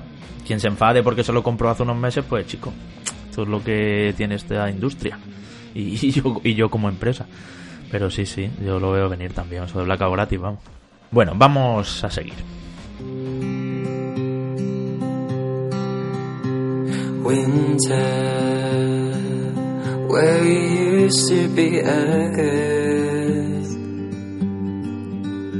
and rain and there remains Venga, mano, pues seguimos contigo. Tu review, en tu caso, eh, quizá un poquito más corta, no tantas horas como nosotros, eh, de ese Intruders eh, Hide and Seek. Un juego eh, español, eh, que ahora me vas a contar de quién, eh, con qué presupuesto, cómo ha funcionado todo esto. Y un juego que conocemos, sobre todo, y que mucha gente lo habrá escuchado, eh, porque fue uno de los ganadores de los PlayStation Talents, el año pasado concretamente, eh, porque es un juego también pensado para jugarlo con PlayStation VR, aunque se puede jugar sin ella, me has dicho, ¿no? Y cuéntame qué nos vamos a encontrar. Así es, Javi. Te corrijo. Ganadores de, de los premios PlayStation en el, en el año 2016. 2017. Ah, 2016, vale. Sí, así es. eh, el estudio es eh, Tessera Studios. eh, estamos hablando de, un equipo de desarrollo que pertenece a. O, o que ha sido promovido por alumnos de UTAD. Y el caso es que es un título que eh, yo tuve contacto con él ya era aproximadamente, creo que año y medio, si no me falla la memoria. Y lo cierto es que en aquel entonces ya me llamó un poco la atención y lo que me he encontrado ha sido una sorpresa agradable. Más allá sobre todo de, de cómo funciona dentro de la realidad virtual, que pasaremos a profundizar inmediatamente, sino por una narrativa que me parece muy inteligente, me parece muy bien llevada, me parece que se mantiene la atención del espectador durante, durante todo el rato y aunque por supuesto en el plano interactivo mm, tengo mis dudas y tengo también mis quejas, mm, yo creo que la solvencia con la que este, este estudio ha resuelto este título me ha sorprendido para bien. Ya digo, entiendo además perfectamente ¿no? las dificultades que se pueden tener, sobre todo en cuanto a niveles de producción, ¿no? cuando empiezas de esta manera, y que se haya solventado todo de, de una forma tan correcta, me ha dejado muy, muy buen sabor de boca, ¿no? Porque creo que en ocasiones aquí hemos criticado cuando la Eso iba a decir, ambición... yo, yo ya iba a decir, paren las rotativas, que a Sí. Manu le ha gustado un juego de VR, español, y... o sea, Hombre, es como que se rompen a ver qué las vas a quejas que insinuar. tenemos muchas veces. A ver qué vas a insinuar tú. No, el caso, el caso es que lo que hemos criticado No, no, a Manu y a mí, ¿no? Quiero decir, o sea, que, que a veces Sí. nos hemos quejado. No, pero esto es verdad, es una cosa que nos caracteriza, sobre todo a ti y a mí. No Mm. sé si a Enrique todavía no le hemos cogido el punto en esto, de decir que a veces los juegos españoles, eh, por desgracia, pues hacen demasiado rápido o, o no, re- no reciben tanto feedback como otros en previews y demás y entonces pues cuando salen a la venta ya determinados eh, Mm. no están del todo bien y de hecho juegos de los PlayStation Talents como Dog Child con todo el cariño de mi corazón al equipo son juegos que no que son mediocres que no que no están a la altura no Mm. entonces a altura más más optimista quiero decir entonces eso te iba a decir que me alegro me alegro por Intruders y me alegro de que lo hayas disfrutado y sígueme contando perdón Pero eh, sobre todo, Javi, mm, la apreciación que hay que hacer aquí, o, o la puntualización sobre todo, es que nosotros hemos criticado cuanto, cuando un estudio de desarrollo no sabe exactamente en qué punto está, lo que puede hacer y hasta dónde puede llegar, ¿no? Eso y al es. final se acaba desdibujando eh, las ideas iniciales que puedes llegar a tener en esa materialización final. Aquí yo creo que en todo momento se sabe hacia dónde se quiere ir, se saben los recursos que se disponen y con todo eso se intenta hacer las cosas lo mejor posible, que por supuesto tiene carencias, ¿no? Porque mm, si eh, vamos a, a señalar pegas, pues por supuesto a nivel técnico no es lo mejor del mundo, por supuesto la interacción que puedes tener en este título tampoco te da muchísimas opciones, pero ya simplemente el hecho de que durante las primeras horas el juego me ha atrapado, me ha dejado con ganas de saber cómo termina la historia y eh, que me tenga hasta el final enganchado, eh, dice eh, mucho y muy bien de estos títulos, ¿no? Sobre todo recalcando lo que decimos siempre, somos personas en cierto grado o en ocasiones insensibilizadas, sobre todo porque estamos acostumbrados a ver un montón de cosas, ¿no? Y a jugar un montón de, Sí, de son videojuegos. Muchos, muchos, muchos, muchos juegos y al final te creas una coraza casi de. Claro, Una capa so- de costra ya de tanto juego. Somos, te- somos creo que difícilmente impresionables y eh, hasta cierto punto escépticos. Y ya digo Mm. que esa barrera mm, que se crea en ocasiones, eh, Tesera Studios la ha derribado conmigo y me lo he pasado realmente bien. Para ponernos un poco en situación, mm, la historia de, eh, de este juego Mm. nos pone en, eh, en el contexto de, de una familia feliz, ¿no? Con unos padres, con eh, el protagonista que es un niño de 12 años que se llama Ben y con una hermana que tiene algún que otro eh, problema de salud, ¿no? Entonces, la introducción a esta, a esta historia mm, se produce con la llegada a una, a una casa, una casa que es eh, prácticamente una mansión y que va a ser casi casi el personaje invitado y protagonista incluso de, eh, de un juego que se basa sobre todo en, eh, en la tensión y eh, en el sigilo como mecánica, ¿no? Para solventar las dificultades que te van a aparecer. ¿Que te van a aparecer cómo? Pues te van a aparecer eh, mediante una trama que te va a meter en la claustrofóbica y peligrosa situación de que una serie de, de secuestradores o, ladrones, o como queramos llamarlo, entran en tu casa, maniatan a tus padres y tú tienes que de alguna forma salvarlos o tienes que buscar algún tipo de escapatoria sin que te vean, ¿no? Porque tú sí que tienes posibilidad de, de moverte por la casa y poder sortearlos, ¿no? Aquí es donde digo que mm, se nota, por supuesto, que estamos ante un estudio joven y de poco presupuesto y de muy pocas personas, ¿no? Porque eh, tanto en lo que son las animaciones, de lo que pueden ser las manos, los pies, la interacción con diferentes objetos, no, no, en ocasiones no son las mejores del mundo, por supuesto, eh, no están presentes, es decir, están ausentes en, en muchos momentos. Y eh, en el momento ya conoces exactamente la mecánica de esconderte y con qué puedes interaccionar, ya casi, casi, casi que las sorpresas se terminan ahí, ¿no? Pero yo creo que te compensa muy bien, ya digo, con una historia y una narrativa que te va contando lo que se va sucediendo en la historia a través tanto de tu hermano que se está comunicando contigo, o sea, tu hermana que se está comunicando contigo constantemente, como con los diálogos de estos eh, secuestradores o, o- o incluso con tus padres, ¿no?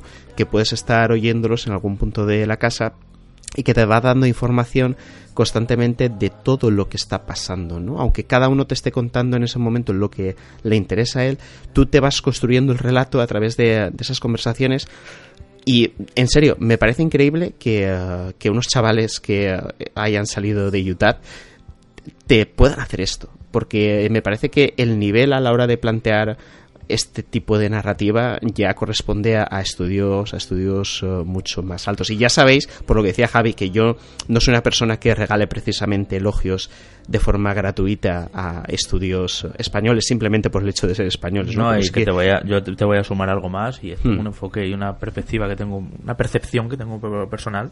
Eh, UTAD, como muchas otras universidades, aparte de los escándalos públicos de dineros y de historias eh, que ha tenido esta en concreto, la UTAD, em, a veces formaba unos alumnos que, que no terminan de, de saber trabajar en equipo a la, a la hora de decidir ideas. Y hay un punto muy importante, Manu, y que creo que caracteriza mucho a los desarrollos de gente muy joven, de gente muy novel que nunca eh, se ha lanzado y que es su primer juego y cosas así. Y es que como son un grupo, imaginaros, nosotros tres más otros tres más, no un grupo de seis, por ejemplo. Cada uno tenemos una idea, cada cual más loca, eh, y que creemos que va a funcionar y al final lo que tú dices, sale un collage de un montón de cosas que no aprietan ninguna, que, que intenta abarcar un montón de cosas. Esto es súper frecuente, no solo en desarrollos españoles, sino en desarrollos de gente eh, muy joven en general. Todo el mundo cuando tiene 20 años tiene muchísima pasión, cree muchísimo en su idea particular y personal y, jolín, ponerla en... pon- yo soy el primero ¿eh? en esto, ponerla en común con el resto del grupo y tener que ceder y sacrificar tu idea porque ha salido mejor la de un compañero no es tan fácil cuando tienes toda la ilusión del mundo. Entonces me hace, me hace especial gracia e ilusión que me digas que se nota que han dicho, bueno, esto, esto, esto, y ya está. Vale que el juego se va a quedar sencillito y tal, pero por lo menos está clara la identidad, que es un juego de sigilo, que tal. Y no que hay otros que es de sigilo, con toques del rol, con shooter, con Sí. acción, hack and slash, con no sé qué, y encima con una narrativa mm, divergente. Y Entonces, con un como, personaje que se convierte en rata. Por ejemplo. que es el Y mejor eso de ejemplo de equipos, lo que- y eso de equipos con cierta solera. ¿eh? Hablando de juegos españoles, ¿no, Enrique? Sí, sí. No es que viene, viene que ni pintado para el ejemplo que ha puesto Javi. Sí, Ya, sí, ya. sí, desde luego. Pues eh, el relato que has hecho, Javi, mm, me parece muy acertado y, y ya te digo que justo por eso destaca ense- enseguida mm, este Intruders Hide and Seek de, de Tesera Studios, porque no es normal verlo ¿no? en, en estudios tan jóvenes, en estudios que acaban de salir de una fase de aprendizaje. Yo creo que en parte, por supuesto, es porque la dirección del proyecto ha sido muy buena, ha sido correcta, eh, como hemos comentado se ha tenido muy claro el objetivo. No, no voy a no voy a profundizar más en la historia porque si no es, eh, casi casi Sí, déjanosla porque además será corto, como todos los VR, y, y Sí, vale 20 en- euros nada más. Y, y en este caso en este caso os he, os he introducido bueno yo, yo creo que es casi casi la sinopsis que ellos que ellos mismos tienen a la hora de Eso vender el juego no lo sé porque no la he leído pero yo imagino que tiene que ser así Sí, seguro, yo por lo que había visto es justo sí esto, verdad lo que has Sí. dicho. Esto se desvela en los primeros minutos y a partir de aquí empiezas. Efectivamente. Eh, Tienes, tienes como una fase eh, medio de tutorial, ¿no? Que viene bien sobre todo para, para la interacción con la, con la realidad virtual. El tema de eh, la realidad virtual, eh, bueno, ya sabéis que mm, soy un poco escéptico ¿no? con este tipo de tecnología, pero he de, he- de decir que funciona bastante bien, sobre todo porque te da bastante margen a la hora de, de la personalización de los controles, ¿no? Ya sabéis lo que comento siempre, ¿no? Que, eh, que esa disonancia entre estar dentro de la realidad virtual y tener un movimiento y tú no moverte, eh, yo creo que es lo que sobre todo muchas veces provoca ese tipo de mareos. Aquí se solventa sobre todo con unos giros que tú puedes alternar entre que estén totalmente alineados con el movimiento del joystick o que tú puedas ir dando golpes de 30 grados, bueno, 30 grados son los que tú quieras configurarte a izquierda o a derecha, ¿no? Para de esa forma moverte, ¿no? Y que el desplazamiento no te provoque esa serie de mareos. Yo automáticamente me lo puse en esta configuración y puedo disfrutarlo en realidad virtual bastante bien. Aparte, tenéis la opción también de jugarlos en realidad virtual. Se convierte en un juego en primera persona que sí que es cierto que pierde un poco ya la gracia, ¿no? Porque el manejo tampoco es el mejor del mundo, pero para esa gente que a lo mejor tiene un poquito de problema con la realidad virtual, también tienes esa alternativa de poder pasarte el juego y sobre todo vivir la historia sin tener que para ello usar un periférico que puede ser que no estés eh, cómodo con él.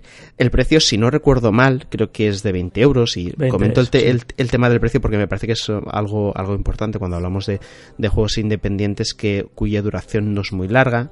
Mm, aquí yo creo que sobre todo el tema de comprarlo ya es eh, si queréis apoyar este tipo de desarrollos ¿no? y sobre todo trabajos bien hechos por parte de estudios españoles, pues hacia adelante. Si no, yo calculo que en algún momento eh, puede ser que se reduzca el precio y que, y que lo podáis intentar. Pero ya digo que vale la pena. Yo creo que vale la pena por la historia, aunque no es novedosa y hayamos podido ver películas con un argumento más o menos similar, pero el hecho de que te lo cuenten tan bien todo hace que, eh, que como videojuego sea muy apreciable. Además, a nivel de producción tiene como algún que otro toque brillante.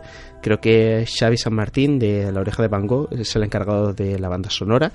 Y también Artur Palomo creo que es, que es un actor de doblaje bastante, bastante conocido en España. También presta voz a uno de los personajes, creo que a uno de los secuestradores, si, si no me falla la memoria. O sea, Con lo doblaje que- en español, ¿no? Que era otra de las dudas que. eh, exacto, que se me encima ha eh, Vale. eh, el doblaje en español, con lo que vais a poder disfrutarlo también con, con- con- con estas voces. Y eh, satisfecho. Ya sabéis que, eh, que cuesta a mí eh, un poco el, el que me rompan ese, ese cascarón, sobre todo cuando vemos que muchas veces eh, desde la parte de la crítica se tiene cierta condescendencia, ¿no? Y eso a lo mejor hace que a nosotros nos provoque de entrada ese escepticismo que comentaba anteriormente.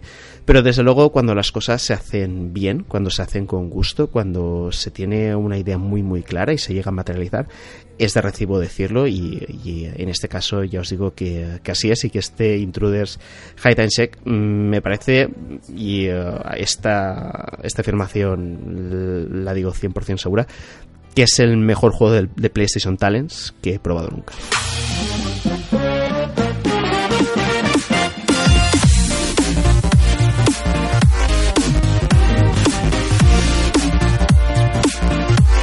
Nintendo esta semana nos tenía preparada una sorpresita también, un direct que fue ayer miércoles 13 de febrero por la noche en Europa. Y fue un direct que yo tengo que reconocer, compañeros, que lo primero de todo, ya os lo dije cuando vi el anuncio, no tenía demasiada fe puesta en él. Ese enfoque de marketing que se le estaba dando centrado en Fire Emblem eh, Three Houses eh, me parecía que iba a centrarse demasiado en ese juego.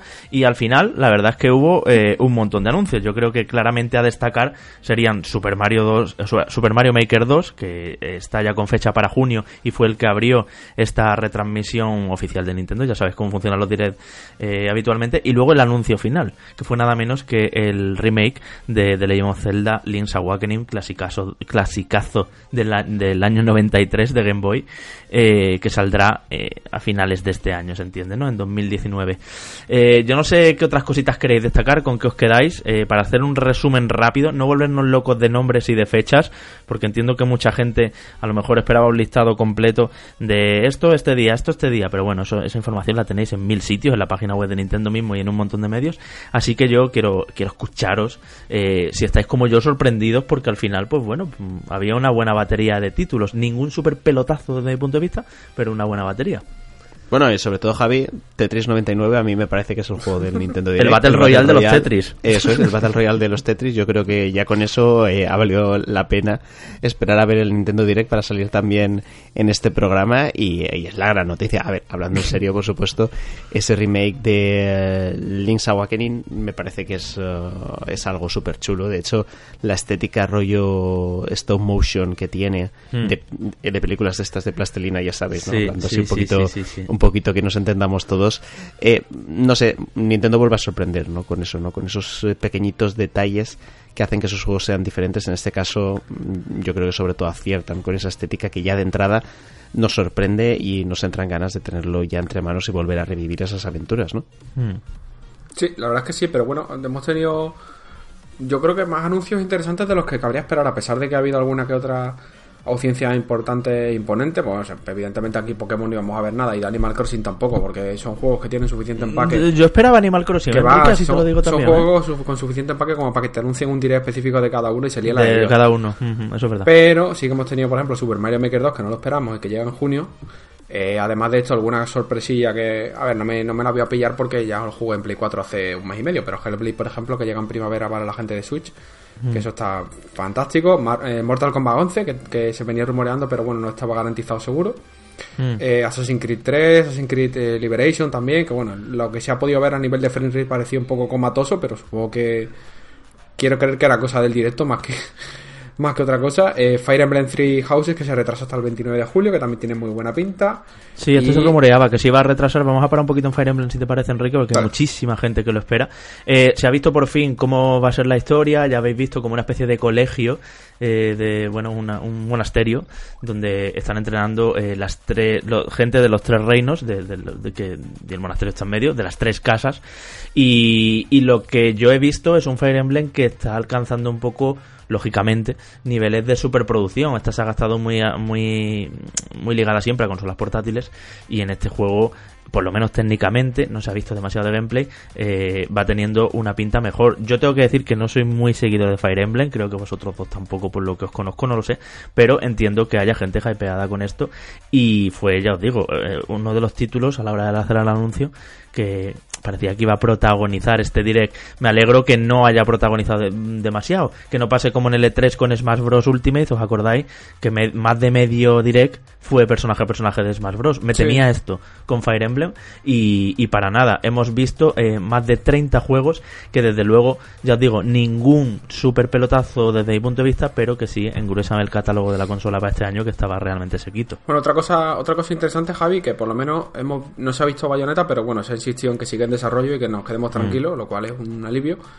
Y aparte de esto, eh, Astral Chain, que es el nuevo proyecto de Platinum Games, que bueno, nuevo entre comillas, porque deberían llevar tiempo en desarrollo, puesto que sale este mismo verano. Que, no- ¿Qué os ha parecido? Porque he visto a gente flipada en Twitter eh, con este Astral Chain, eh, está Camilla detrás, como no, eh, el sello Platinum, se veía clarísimo en cuanto en cuanto vieron, pero yo os voy a decir una cosa, no, no sé si es la estética, si es el aspecto técnico, si es que no tengo ganas de roboces, eh, pero no, no me ha llamado demasiado la atención. Yo de A Platinum ver. ahora lo que más espero, además de Bayonetta 3, es ese Babylon's Fall, eh, Fall que, que está hacia las otras consolas, ¿no? Sí, pero bueno, a ver qué tal. el- estéticamente, al principio la, la gente cuando lo estábamos viendo pensamos que era algo nuevo de Monolith. Porque la estética sí que cuadraba mucho sí. con Xenoblade, especialmente con Xenoblade y con el X. Pero es que se ve peor que Xenoblade, Enrique. y un juego más cerrado. Así No que sé. a ver qué tal plantean el tema de la acción, que parece que vas con dos personajes y van encadenados y con eso van, van a jugar un poco, pero bueno, no tiene no tiene mala pinta, pero el hecho de que se anuncie ahora y de repente te lo planten el 30 de agosto, creo que es cuando tiene la fecha, eh, me echa un poquito para atrás, pero bueno, siempre Platinum, la tasa de juegos malos que tiene eh, todavía es muy baja, entonces quiero confiar. Ya, desconfianza. Sí, sí, con Metal Gear Rising también hubo mucha mucho miedo y al final salió un, un buen juego también de Platinum.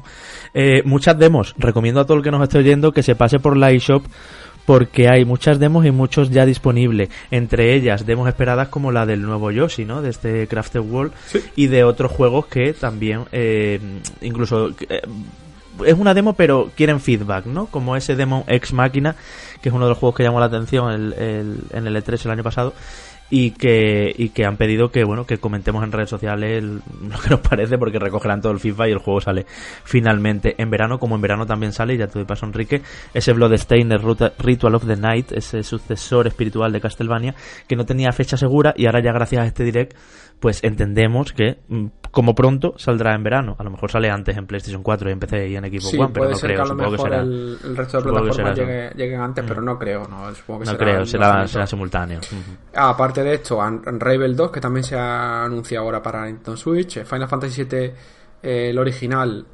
remasterizado, como queréis llamarlo, pero es la versión clásica, no os confundéis con el remake que está ahora mismo en el limbo. Sale a finales de marzo en la consola. Sí. Final Fantasy IX eh, debería estar disponible justo después de la del, del Nintendo Direct, como, acabó, como he comentado, así que lo- seguramente más de uno lo habréis podido jugar ya. Y sobre todo el sorpresón de ese Link's Awakening remake eh, para, para finales de este mismo año, eh, que a mí es lo que más me ha gustado de todo. Fue mi primer Zelda. Sí. El primer Zelda que jugué, que lo disfruté en la, en la Game Boy original y esto es día uno, pero vamos, de cabeza. Y bueno, más cosillas pues que ya sabíamos, pero que también por fin se fechan. Para mi gusto un poquito tarde, Dragon Quest 11 S, una versión con algunas mejoras eh, respecto a y algunos extras respecto al que tuvimos, eh, sale en otoño. Se me ha ido un poquito tarde también. Y, y luego, bueno, otros anuncios que de cosas que Day by Deadlight, que es un juego que eh, no sé si estáis de acuerdo conmigo en que se ve bastante mal en Switch por lo que se ha visto en ese tráiler. No parece otro juego respecto al que jugamos en las otras plataformas. Y luego también otros, habéis comentado Hellblade, pero también hay otros, eh, otros títulos third party que van a portearse a Switch. O sea que parece que la estrategia de compañías que, que lo hacen eh, continúa, ¿no? Como ese Grid Autosport eh, que llegará en verano. eh, y que bueno, igual se ve un poco regular. Tengo que decir sobre Dragon Quest 11 es un juego ideal, es uno de los mejores JRPG eh, en sentido clásico, combates por turnos mm, de todos los tiempos, así os lo digo. A mí es un juego que me gustó muchísimo. En Switch va a ser maravilloso jugarlo por, por, por la naturaleza de la consola, pero no sé si te has fijado, Enrique y Manu, en los contornos que tiene el Unreal Engine 4 en la versión de Switch, eh, como muy Sí. marcadas las líneas. Sí, sí, se nota. se no nota se que- ve igual, desde luego que no se ve igual. Además es un juego que visualmente yo no lo he jugado, pero lo he podido trastear un poquito en, en PC, más que en Play 4, y se ve muy bien. Se ve muy bonito. Es muy bonito, es muy, visu- muy visual, muy colorido. eh, Es muy, muy Toriyama todo, y es fenomenal. Y sí que es verdad que la versión de Switch, pues bueno, la adaptación no parece mala, ¿eh? hay que decirlo. Si lo pones al lado del Day by Daylight que has comentado antes, o, de, o del eh, otro título que hemos visto, bueno, ya lo hemos dicho, los Assassin's Creed con un frame rate que parece un poco comatoso. Ya ves. Entiendo que lo van a arreglar. Yo no sé, yo no sé cómo todavía se siguen haciendo tráiler con, con, con Pero- un frame rate que, que chirría y que Pero el caso, el caso casi que te diría, el caso más flagrante que he visto en este direct- en esta línea ha sido el Great Autosport. Sí, sí, sí. que madre mía, un juego... un juego de móviles o qué. Sí, sí, total. Como el juego ese, ¿cómo se llama el, el de móviles ese que se ve muy bien? El Asphalt, ¿no? Sí. No sé cuál es. Uno que, que se ve como estupendo. Pues sí, la verdad es que creo que Switch ha demostrado con Doom, con Wolfenstein y con todos esos ports que puede hacer mejor las cosas. Y chicos, eh, sobre Super Mario Maker 2, mm, nos vamos a encontrar en una época de creatividad absoluta, ¿no? Eh, no Entre Dreams.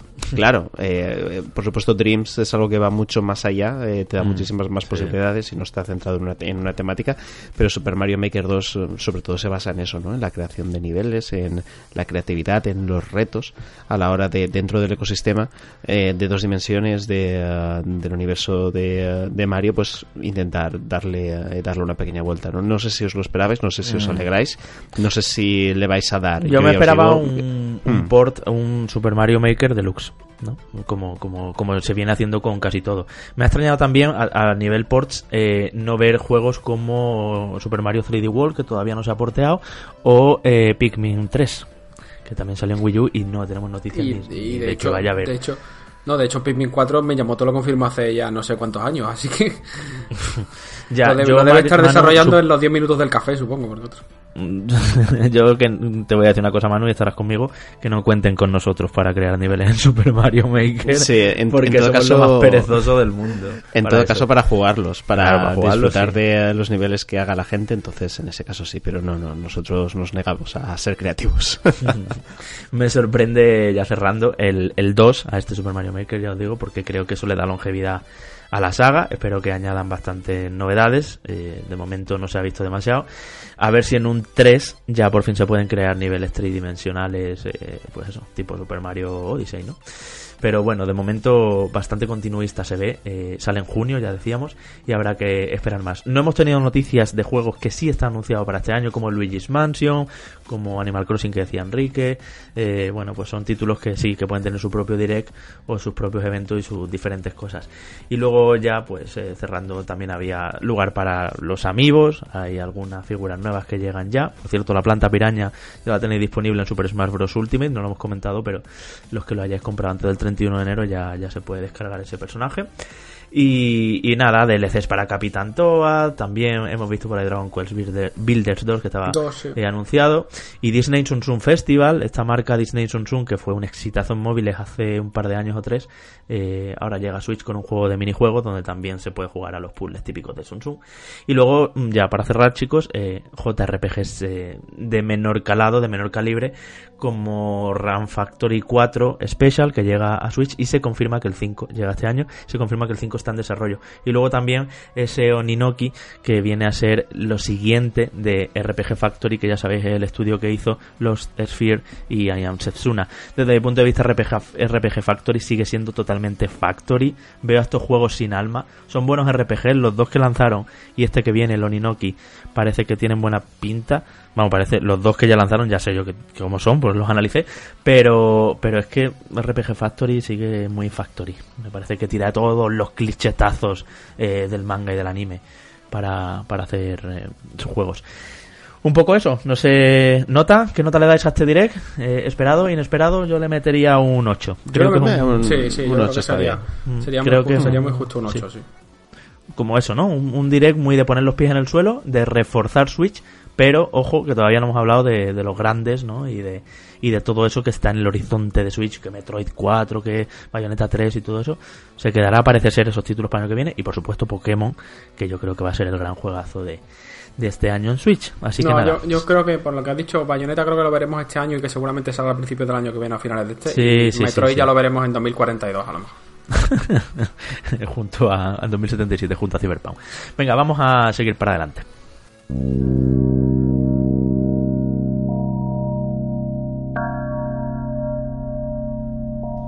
Leamos ahora comentarios que nos habéis dejado aquí abajo en la cajita de iVoox, que nos habéis dejado también a través de Twitter, ya sabéis, con arroba reconectadospod, que nos habéis dejado en la cajita del vídeo, bueno, del, del audio eh, en YouTube y en cualquiera de las, de las vías. Sabéis que nos gusta recoger eh, todo lo que nos preguntáis que no necesariamente hemos tratado en el programa. Así que compañeros, eh, yo voy a empezar ya leyendo algunas preguntas que van saliendo por aquí. Por ejemplo, nos dice Raúl Antolínez, tengo una pregunta que a lo mejor se me ha pasado y sí que lo habéis comentado algo. ¿Sabéis algo de Ghost of Tsushima? Pues justo la semana pasada comentábamos también que. Porque nos preguntabais, eh, no recuerdo el nombre de qué, de qué oyente era, pero que decíais que si. que por qué había tanto silencio. Pues básicamente lo que comentamos y lo que podemos repetiros es que no es el momento de Tsushima todavía, porque mm, Sony está enfrascada en toda la promoción y de hecho. Estamos, fue decirlo, y estamos empezando a ver un aumento de promoción de Days entre tráiler, acciones especiales por San Valentín, y todo el tema. O sea, digamos que es el momento de Days Gone, es el momento de los infectados y de una vez que pase posiblemente la, la- toda la tralla en lanzamiento en abril, ya empezaremos a ver cositas de, de Tsushima que yo creo que lo vamos a tener en las tiendas eh, para septiembre-octubre. Sí, yo también lo estimo para este año, salvo que de Last of Us 2 del sorpaso o Death Stranding, pero vamos, yo No, creo que de Last este es of el Us año ya te digo yo que no, de que, que no va a dar el sorpaso. Lo que sí hemos tenido info recientemente y bastante buena es de Sekiro Shadows Die Twice, que está mucho más cerca. Eh, ha habido previews, efectivamente. Eh, en breve estará ya todo el mundo metiéndole las manos encima, ahora que hablamos de Activision en este programa también. Y compañeros, os tengo que decir que me estoy hypeando con este juego cuando os acordáis que cuando hablamos de Front Software, creo que ya lo dije aquí en el programa también, cuando hablamos de Front Software os dije todo vuestro, paso de, paso de esta review, que se la lleve Manu, luego Manu dijo no, mejor Enrique que es más del Souls y empezamos aquí a pasarnos la pelota. Oye, que si al final queréis, me, me la llevo, me la llevo. Venga, yo. vale, te toca Yo perder te- el pelo este año. Yo te digo, Javi, que, que en el momento tú lo toques y te revientan a palos, eh, creo que vas a cambiar Que rápidamente de no, opinión. que yo, joder, yo me he pasado Bloodborne y, y- Ya, ya, pero- y, y no Dark Souls 3, pero los otros sí. Entonces, Desde aquí, desde aquí mando un mensaje público a la gente de Activision, es que cuando nos den para hacer la review del Sekiro, den código descargable para que Javi no pueda dárnoslo si se arrepiente. bueno, lo ponemos en una cuenta compartida y que lo coja el que, el que más pelo tenga en la cabeza. Mira, justo sobre, sobre, sobre Sekiro nos preguntaba Edi, Edimanía. Eddie María, perdón. Hola chicos, no he jugado a la saga Dark Souls. Intenté con el 3 y me di cuenta de que para frustrarme solo debo ver a los políticos. He leído eh, que Sekiro será aún más difícil que Dark Souls. Yo entiendo que estos juegos tienen su base de fanáticos, pero como empresa, ¿no sería más provechoso el abrir un poco la dificultad para atraer a más jugadores? O sea, tener diferentes niveles de dificultad para cada gusto. Gracias por leer la pregunta. Pues mira, yo en este caso le recomendaría al oyente que, eh, que se mirara uno de los vídeos de, eh, de un compañero en 3D Juegos, de, eh, de Alejandro Pascual, que creo que hacía un directo o hacía unas impresiones con, con Sekiro y ahí se podía ver más o menos el juego cómo, cómo cambiaba ¿no? con respecto a la saga Souls. Además que ya sabéis que, eh, que él es un experto en esta franquicia y sobre todo Sí. también tiene muy buen tino ¿no? a la hora a la hora de analizar eh, estas cosas. Y yo no creo que vaya a ser más difícil, pero desde luego, como él bien comentaba, va, diferente. claro, va a forzar al jugador eh, Souls de toda la vida a reinventar de alguna forma su estrategia para derrotar a este tipo de enemigos, ¿no? Ya eh, el escudo tienes que dejarlo de lado, ya el tema del parry con Bloodborne y, eh, y, las pistolas para bloquear el ataque del enemigo también, y aquí la cosa es un poquito diferente. Entonces, simplemente todo va con el bloqueo y hay que bloquear, no hay tanta voltereta, sí. Claro, y in- in- incluso a lo mejor él, eh,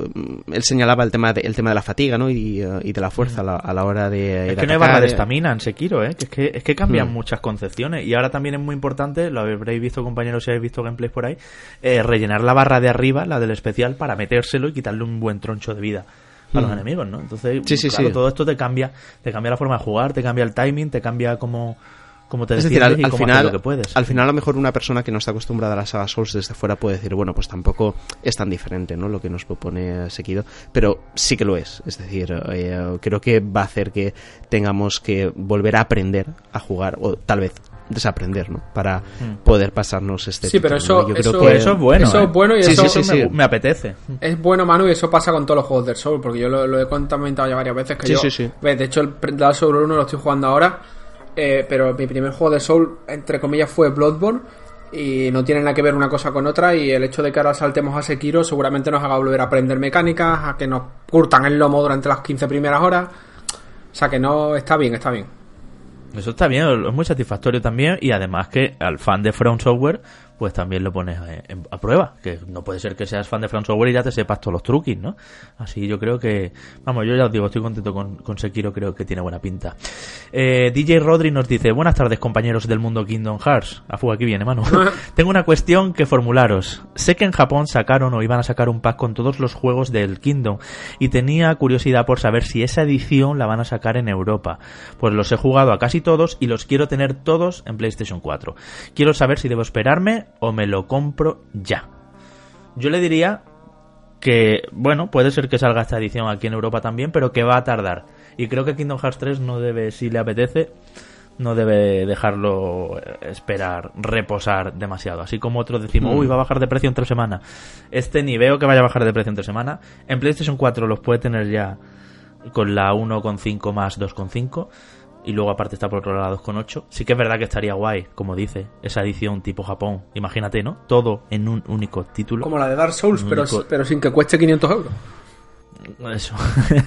Y yo no sé si eso llegará a Europa o no, pero si llega creo que va a tardar. ¿Tú lo ves igual, Bueno, mano? en digital creo que tenemos la All-in-One de Kingdom Hearts, que creo que son 110 euros y que te incluye la 1.5 más 2.5 Remix, eh, la 2.8 Final Capture Prologue y Kingdom Hearts 3 Ostras, pues es en eso digital. es. Claro, En digital. es que mm, si se refiere a este pack, eh, en digital lo tiene. Sí, pero lo que Y- yo creo que se refiere más a tenerlo físico ahí. Claro, claro, guapo. entiendo que será en físico, pero bueno, en digital, de esta forma sí que te tienes absolutamente la franquicia entera. De todas formas, por recordar lo que yo dije la semana pasada, hay ciertos juegos a los que sí que vale la pena jugar, ya hay a lo mejor otros donde es mejor verte en YouTube un vídeo de cinemáticas. Ojo, no, no estoy diciendo un vídeo resumen, sino un vídeo de las cinemáticas del juego entero, que pueden ser tres horas, pero de esa forma te aseguras que te lo vas a saber todo entero y lo que ocurre, y jugar a lo mejor, eh, no sé, al 1, al 2, a Beat by Sleep, eh, a Dream Drop Distance y creo que Y ya. al 2.8, que es muy cortito y está muy bien. Sí, sí, y exacto. historia Eh, buena. Por eso que yo creo que no. Y luego ya al 3.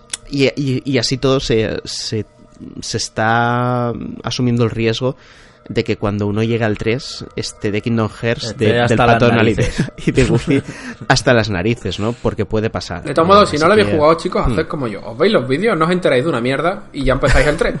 Y ya a lo mejor cuando llevéis como yo 10 horas al tren y os le preguntáis a Jabote y a Manu A ver. y os van eh, diciendo cosas y a lo mejor empezáis a También pillar. puede ser una Tú alternativa. has tenido una suerte con nosotros, campeón. Sí, no, pero eh, también puede ser una alternativa porque si a Enrique al final eh, eh, te lo pasas a Enrique y te mola mucho, yo te conozco y sé que vas a Sí, volver sí, a sí. jugar los anteriores. Os voy a decir una cosa, os voy a decir una cosa aquí en directo y no os la había A ver, dicho. a ver. Tengo un audio de Sergi de ayer flipando.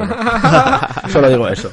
Solo digo eso Ah, y ya no chinadas, no, ¿no? Vale, bien, bien. Sí, sí, Vale, sí. vale, vale. Pues ahí lo lleváis. apuntamos, ya, ya. Dale, dale. Y preguntándome cómo poner modo acróbata alrededor de las columnas de Hércules. O sea, increíble, increíble. Pero bueno, y este sí que no ha tocado un Kingdom en su vida. ¿eh? Doy fe, vamos. Voy a ponerle un tuit ahora mismo. Eh, bueno, vale. No creo que se enfade. Eh, un anónimo por ahí eh, nos pregunta, por cierto, cuando los anónimos, eh, os recomendamos que, esto es en Evox, pues os recomendamos que miréis arriba a la derecha que estáis con la sesión iniciada de vuestro usuario y así de esa manera podemos leer el nick y no que si no que veo aquí anónimo, en negro y ya está. Y no sé quién es. Y hombre, también nos gusta haceros una mencioncilla ya que nos dejáis un comentario. Pero bueno. Eh, ah, bueno. eh, Empieza su comentario. Panza, dos puntos. Entonces igual es igual es eh, Panza Metalera, que es un, buen amigo del podcast. Eh, hola amigos, gran programa como siempre. Lleváis un 2019 estupendo. Aunque sé que no es vuestro tema, eh, ¿sabéis algo de la salida de la 1660 y la 1660 Ti? Se supone que se deben anunciar esta semana, siendo esta última similar a una 2060 pero sin RTX y 80 euros más barata. Veremos cómo da iguales. Un servidor quiere renovar pronto para estar preparado para los próximos cuatro años. Dudo que en 2020 ninguna consola de 400 euros salga mejor que una gráfica de 400 euros. A esta me remito, a esta generación. Y está un poco impaciente. Saludos.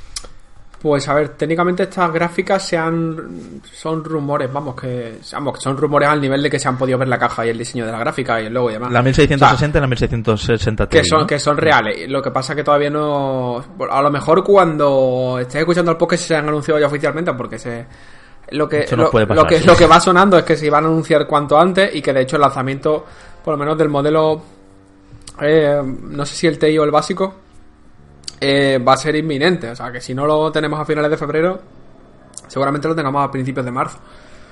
Pero bueno, que hasta que no O tengamos sea, datos oficiales, no, vamos, que están ahí a la vuelta de la esquina, que es que se ha filtrado todo lo que se tiene que filtrar, que la caja, el diseño el- de varios ensambladores, o sea que, que es real, que no es una cosa que sea un rumor rancio, que esto va a anunciarse ya. O sea que, Bueno, pues nada, entonces ya decirle a este amigo que, que espere un poquitín, que es que debe ser cuestión de días. A mí me parece acertada su, su estrategia y su momento, ¿no? De comprarse ahora una de las nuevas gráficas, ahora que estamos eh, a punto de, bueno, a punto, a un año vista, entiendo, de conocer la nueva generación y de, bueno, de hacerse un ordenador un poco para los próximos años, para Cyberpunk y para todo eso que, que esté por llegar. Eh, Ramón Rey Benítez nos dice con arroba reconectadospod, ya sé que el formato será Blu-ray o Ultra HD o lo que sea, pero por ejemplo los juegos de Vita físicos solo los puedo disfrutar en ella, los físicos de PSP igual, etcétera.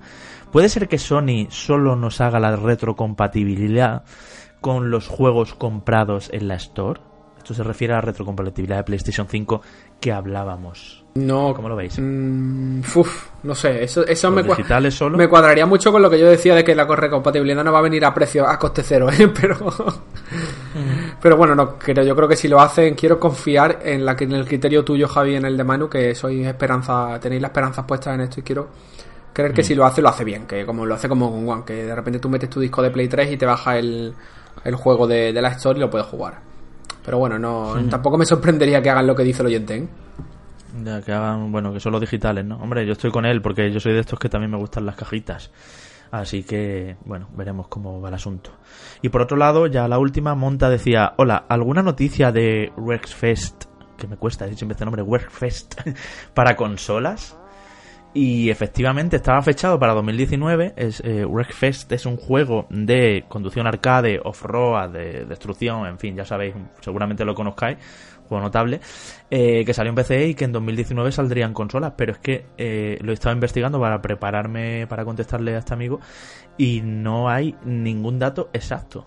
Es un juego que gustó mucho además y, y es que de verdad, eh, están los de Bad, Bad Bear Entertainment, que son creadores de Flatout también, este estudio, que no sueltan prenda. Así que espero que en los próximos en las próximas semanas eh, enseguida tengamos algo más de, de toda esta demolición y arena y coches apilados y todo eso. En fin, vámonos compañeros, que nos aprieta el tiempo.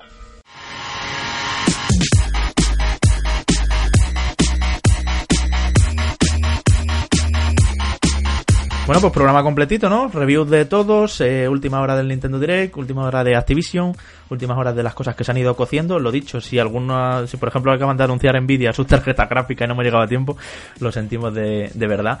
Pero Manu Jimeno, semana que viene hablaremos de Anthem, hablaremos de Jan Force también, que entiendo que se nos ha quedado fuera aquí, porque es que ya no damos abasto, de verdad. Y bueno, te dejo, te dejo ahí metido en las alabardas.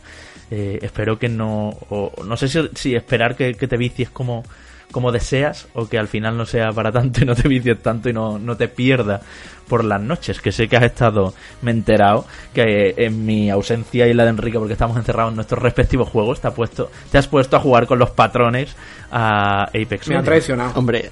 No, hombre, y, y, y, y, no he jugado, y no he jugado todo lo que quería jugar con ellos, porque ah, encima, estamos encima de, esclavizados. Después de ponerme eh, los cuernos, o sea... dices eso.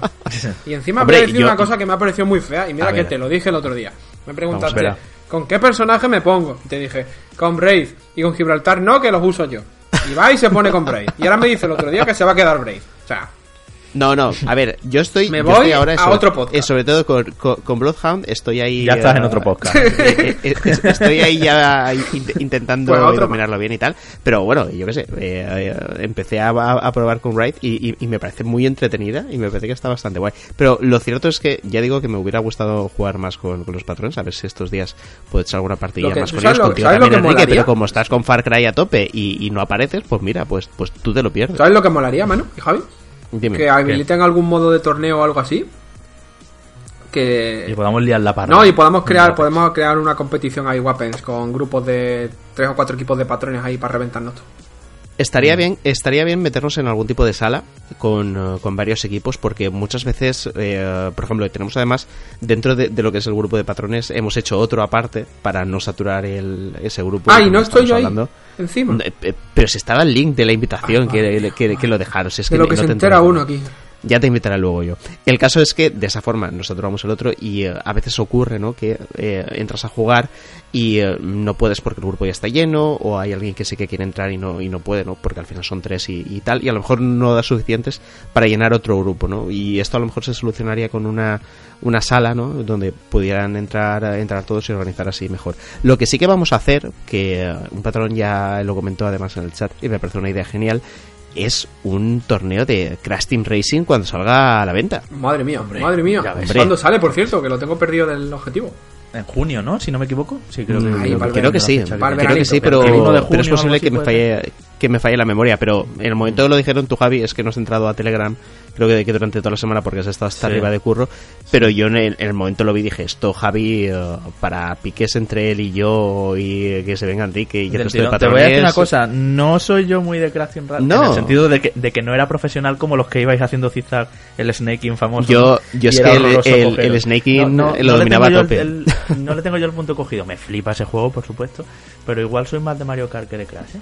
Ah, En el sentido de que juego eh, mejor, de que juego mejor. Ah, vale, vale, vale, vale. Ya no, iba a no, mi pegar. Creación Racing es una perdición. Un Bueno, juego, pero muchísimo. El caso Bueno, es que eh, tenemos un horizonte para no solo trabajar y, eh, y traer aquí, eh, traeros a todos juegos interesantes, sino también para pasarlo bien entre todos y nada, os iremos informando de nuestras aventuras eh, la semana que viene. Eso es, eso es. Y nada, Enrique, pues igual te pondrás a la bardas, no sé si seguirás con Apex, no sé qué. ¿Quieres, quieres eh, Naruto y Goku y Luffy y toda esta gente? No, Porque, gracias, ya tengo suficiente manga en mi vida. eh, bueno, no sé cómo irás con Kingdom Hearts hablando de manga en tu vida, que también sé que tienes mucho por otros lados. Pero espero que avances Kingdom Hearts 3. Yo creo que es una buena tarea para la semana que viene si ves que tienes espacio entre Anthem y Anthem. Entre Anthem y Apex. Sí, sí, yo creo que sí. Bueno, pues nada, te Ya escuchamos no, el jueves que viene el también. jueves que viene, que viene con un montón de, de lanzamientos. Yo tengo, ya lo he dicho, tengo, tengo el punto de mira puesto en la división. A ver qué tal. Eso es, eso es verdad, ya lo dijiste también. Bueno, eh, estamos aquí hablando que es el grupo de Telegram para arriba, que es el grupo de Telegram para abajo. No quiero dejar de recordar, como siempre, que quienes están en ese grupo de Telegram son nuestros patrones de niveles 2 y 3, toda esa gente que nos está ayudando entre www.patreon.com barra reconectados.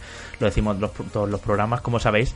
Igual que decimos la lista de los patrones de nivel 3, los que llamamos nuestro grupo VIP, eh, que son Javier Salazar, eh, Lucho Fan, Jesús Benítez, Marcos Serrano Rodríguez, David Hernando Rodríguez, Leonel Argüello, Buffin, Marcos Rodríguez de la Cruz, Javier Vázquez, Mazas87, Héctor Rojas, Snake, Toteo M, The Trophy Slayer, Fernando de la Hermosa, Neo Parker, Alejandro Izpisua, Daniel Cruzado, Leonardo, Wilarango, Igor L, Miguel Pérez Carasol y Carlos Beltrán. Como siempre, un saludo a ellos, un saludo a todos, que disfrutéis muchísimo y hasta el jueves que viene. Chao, chao.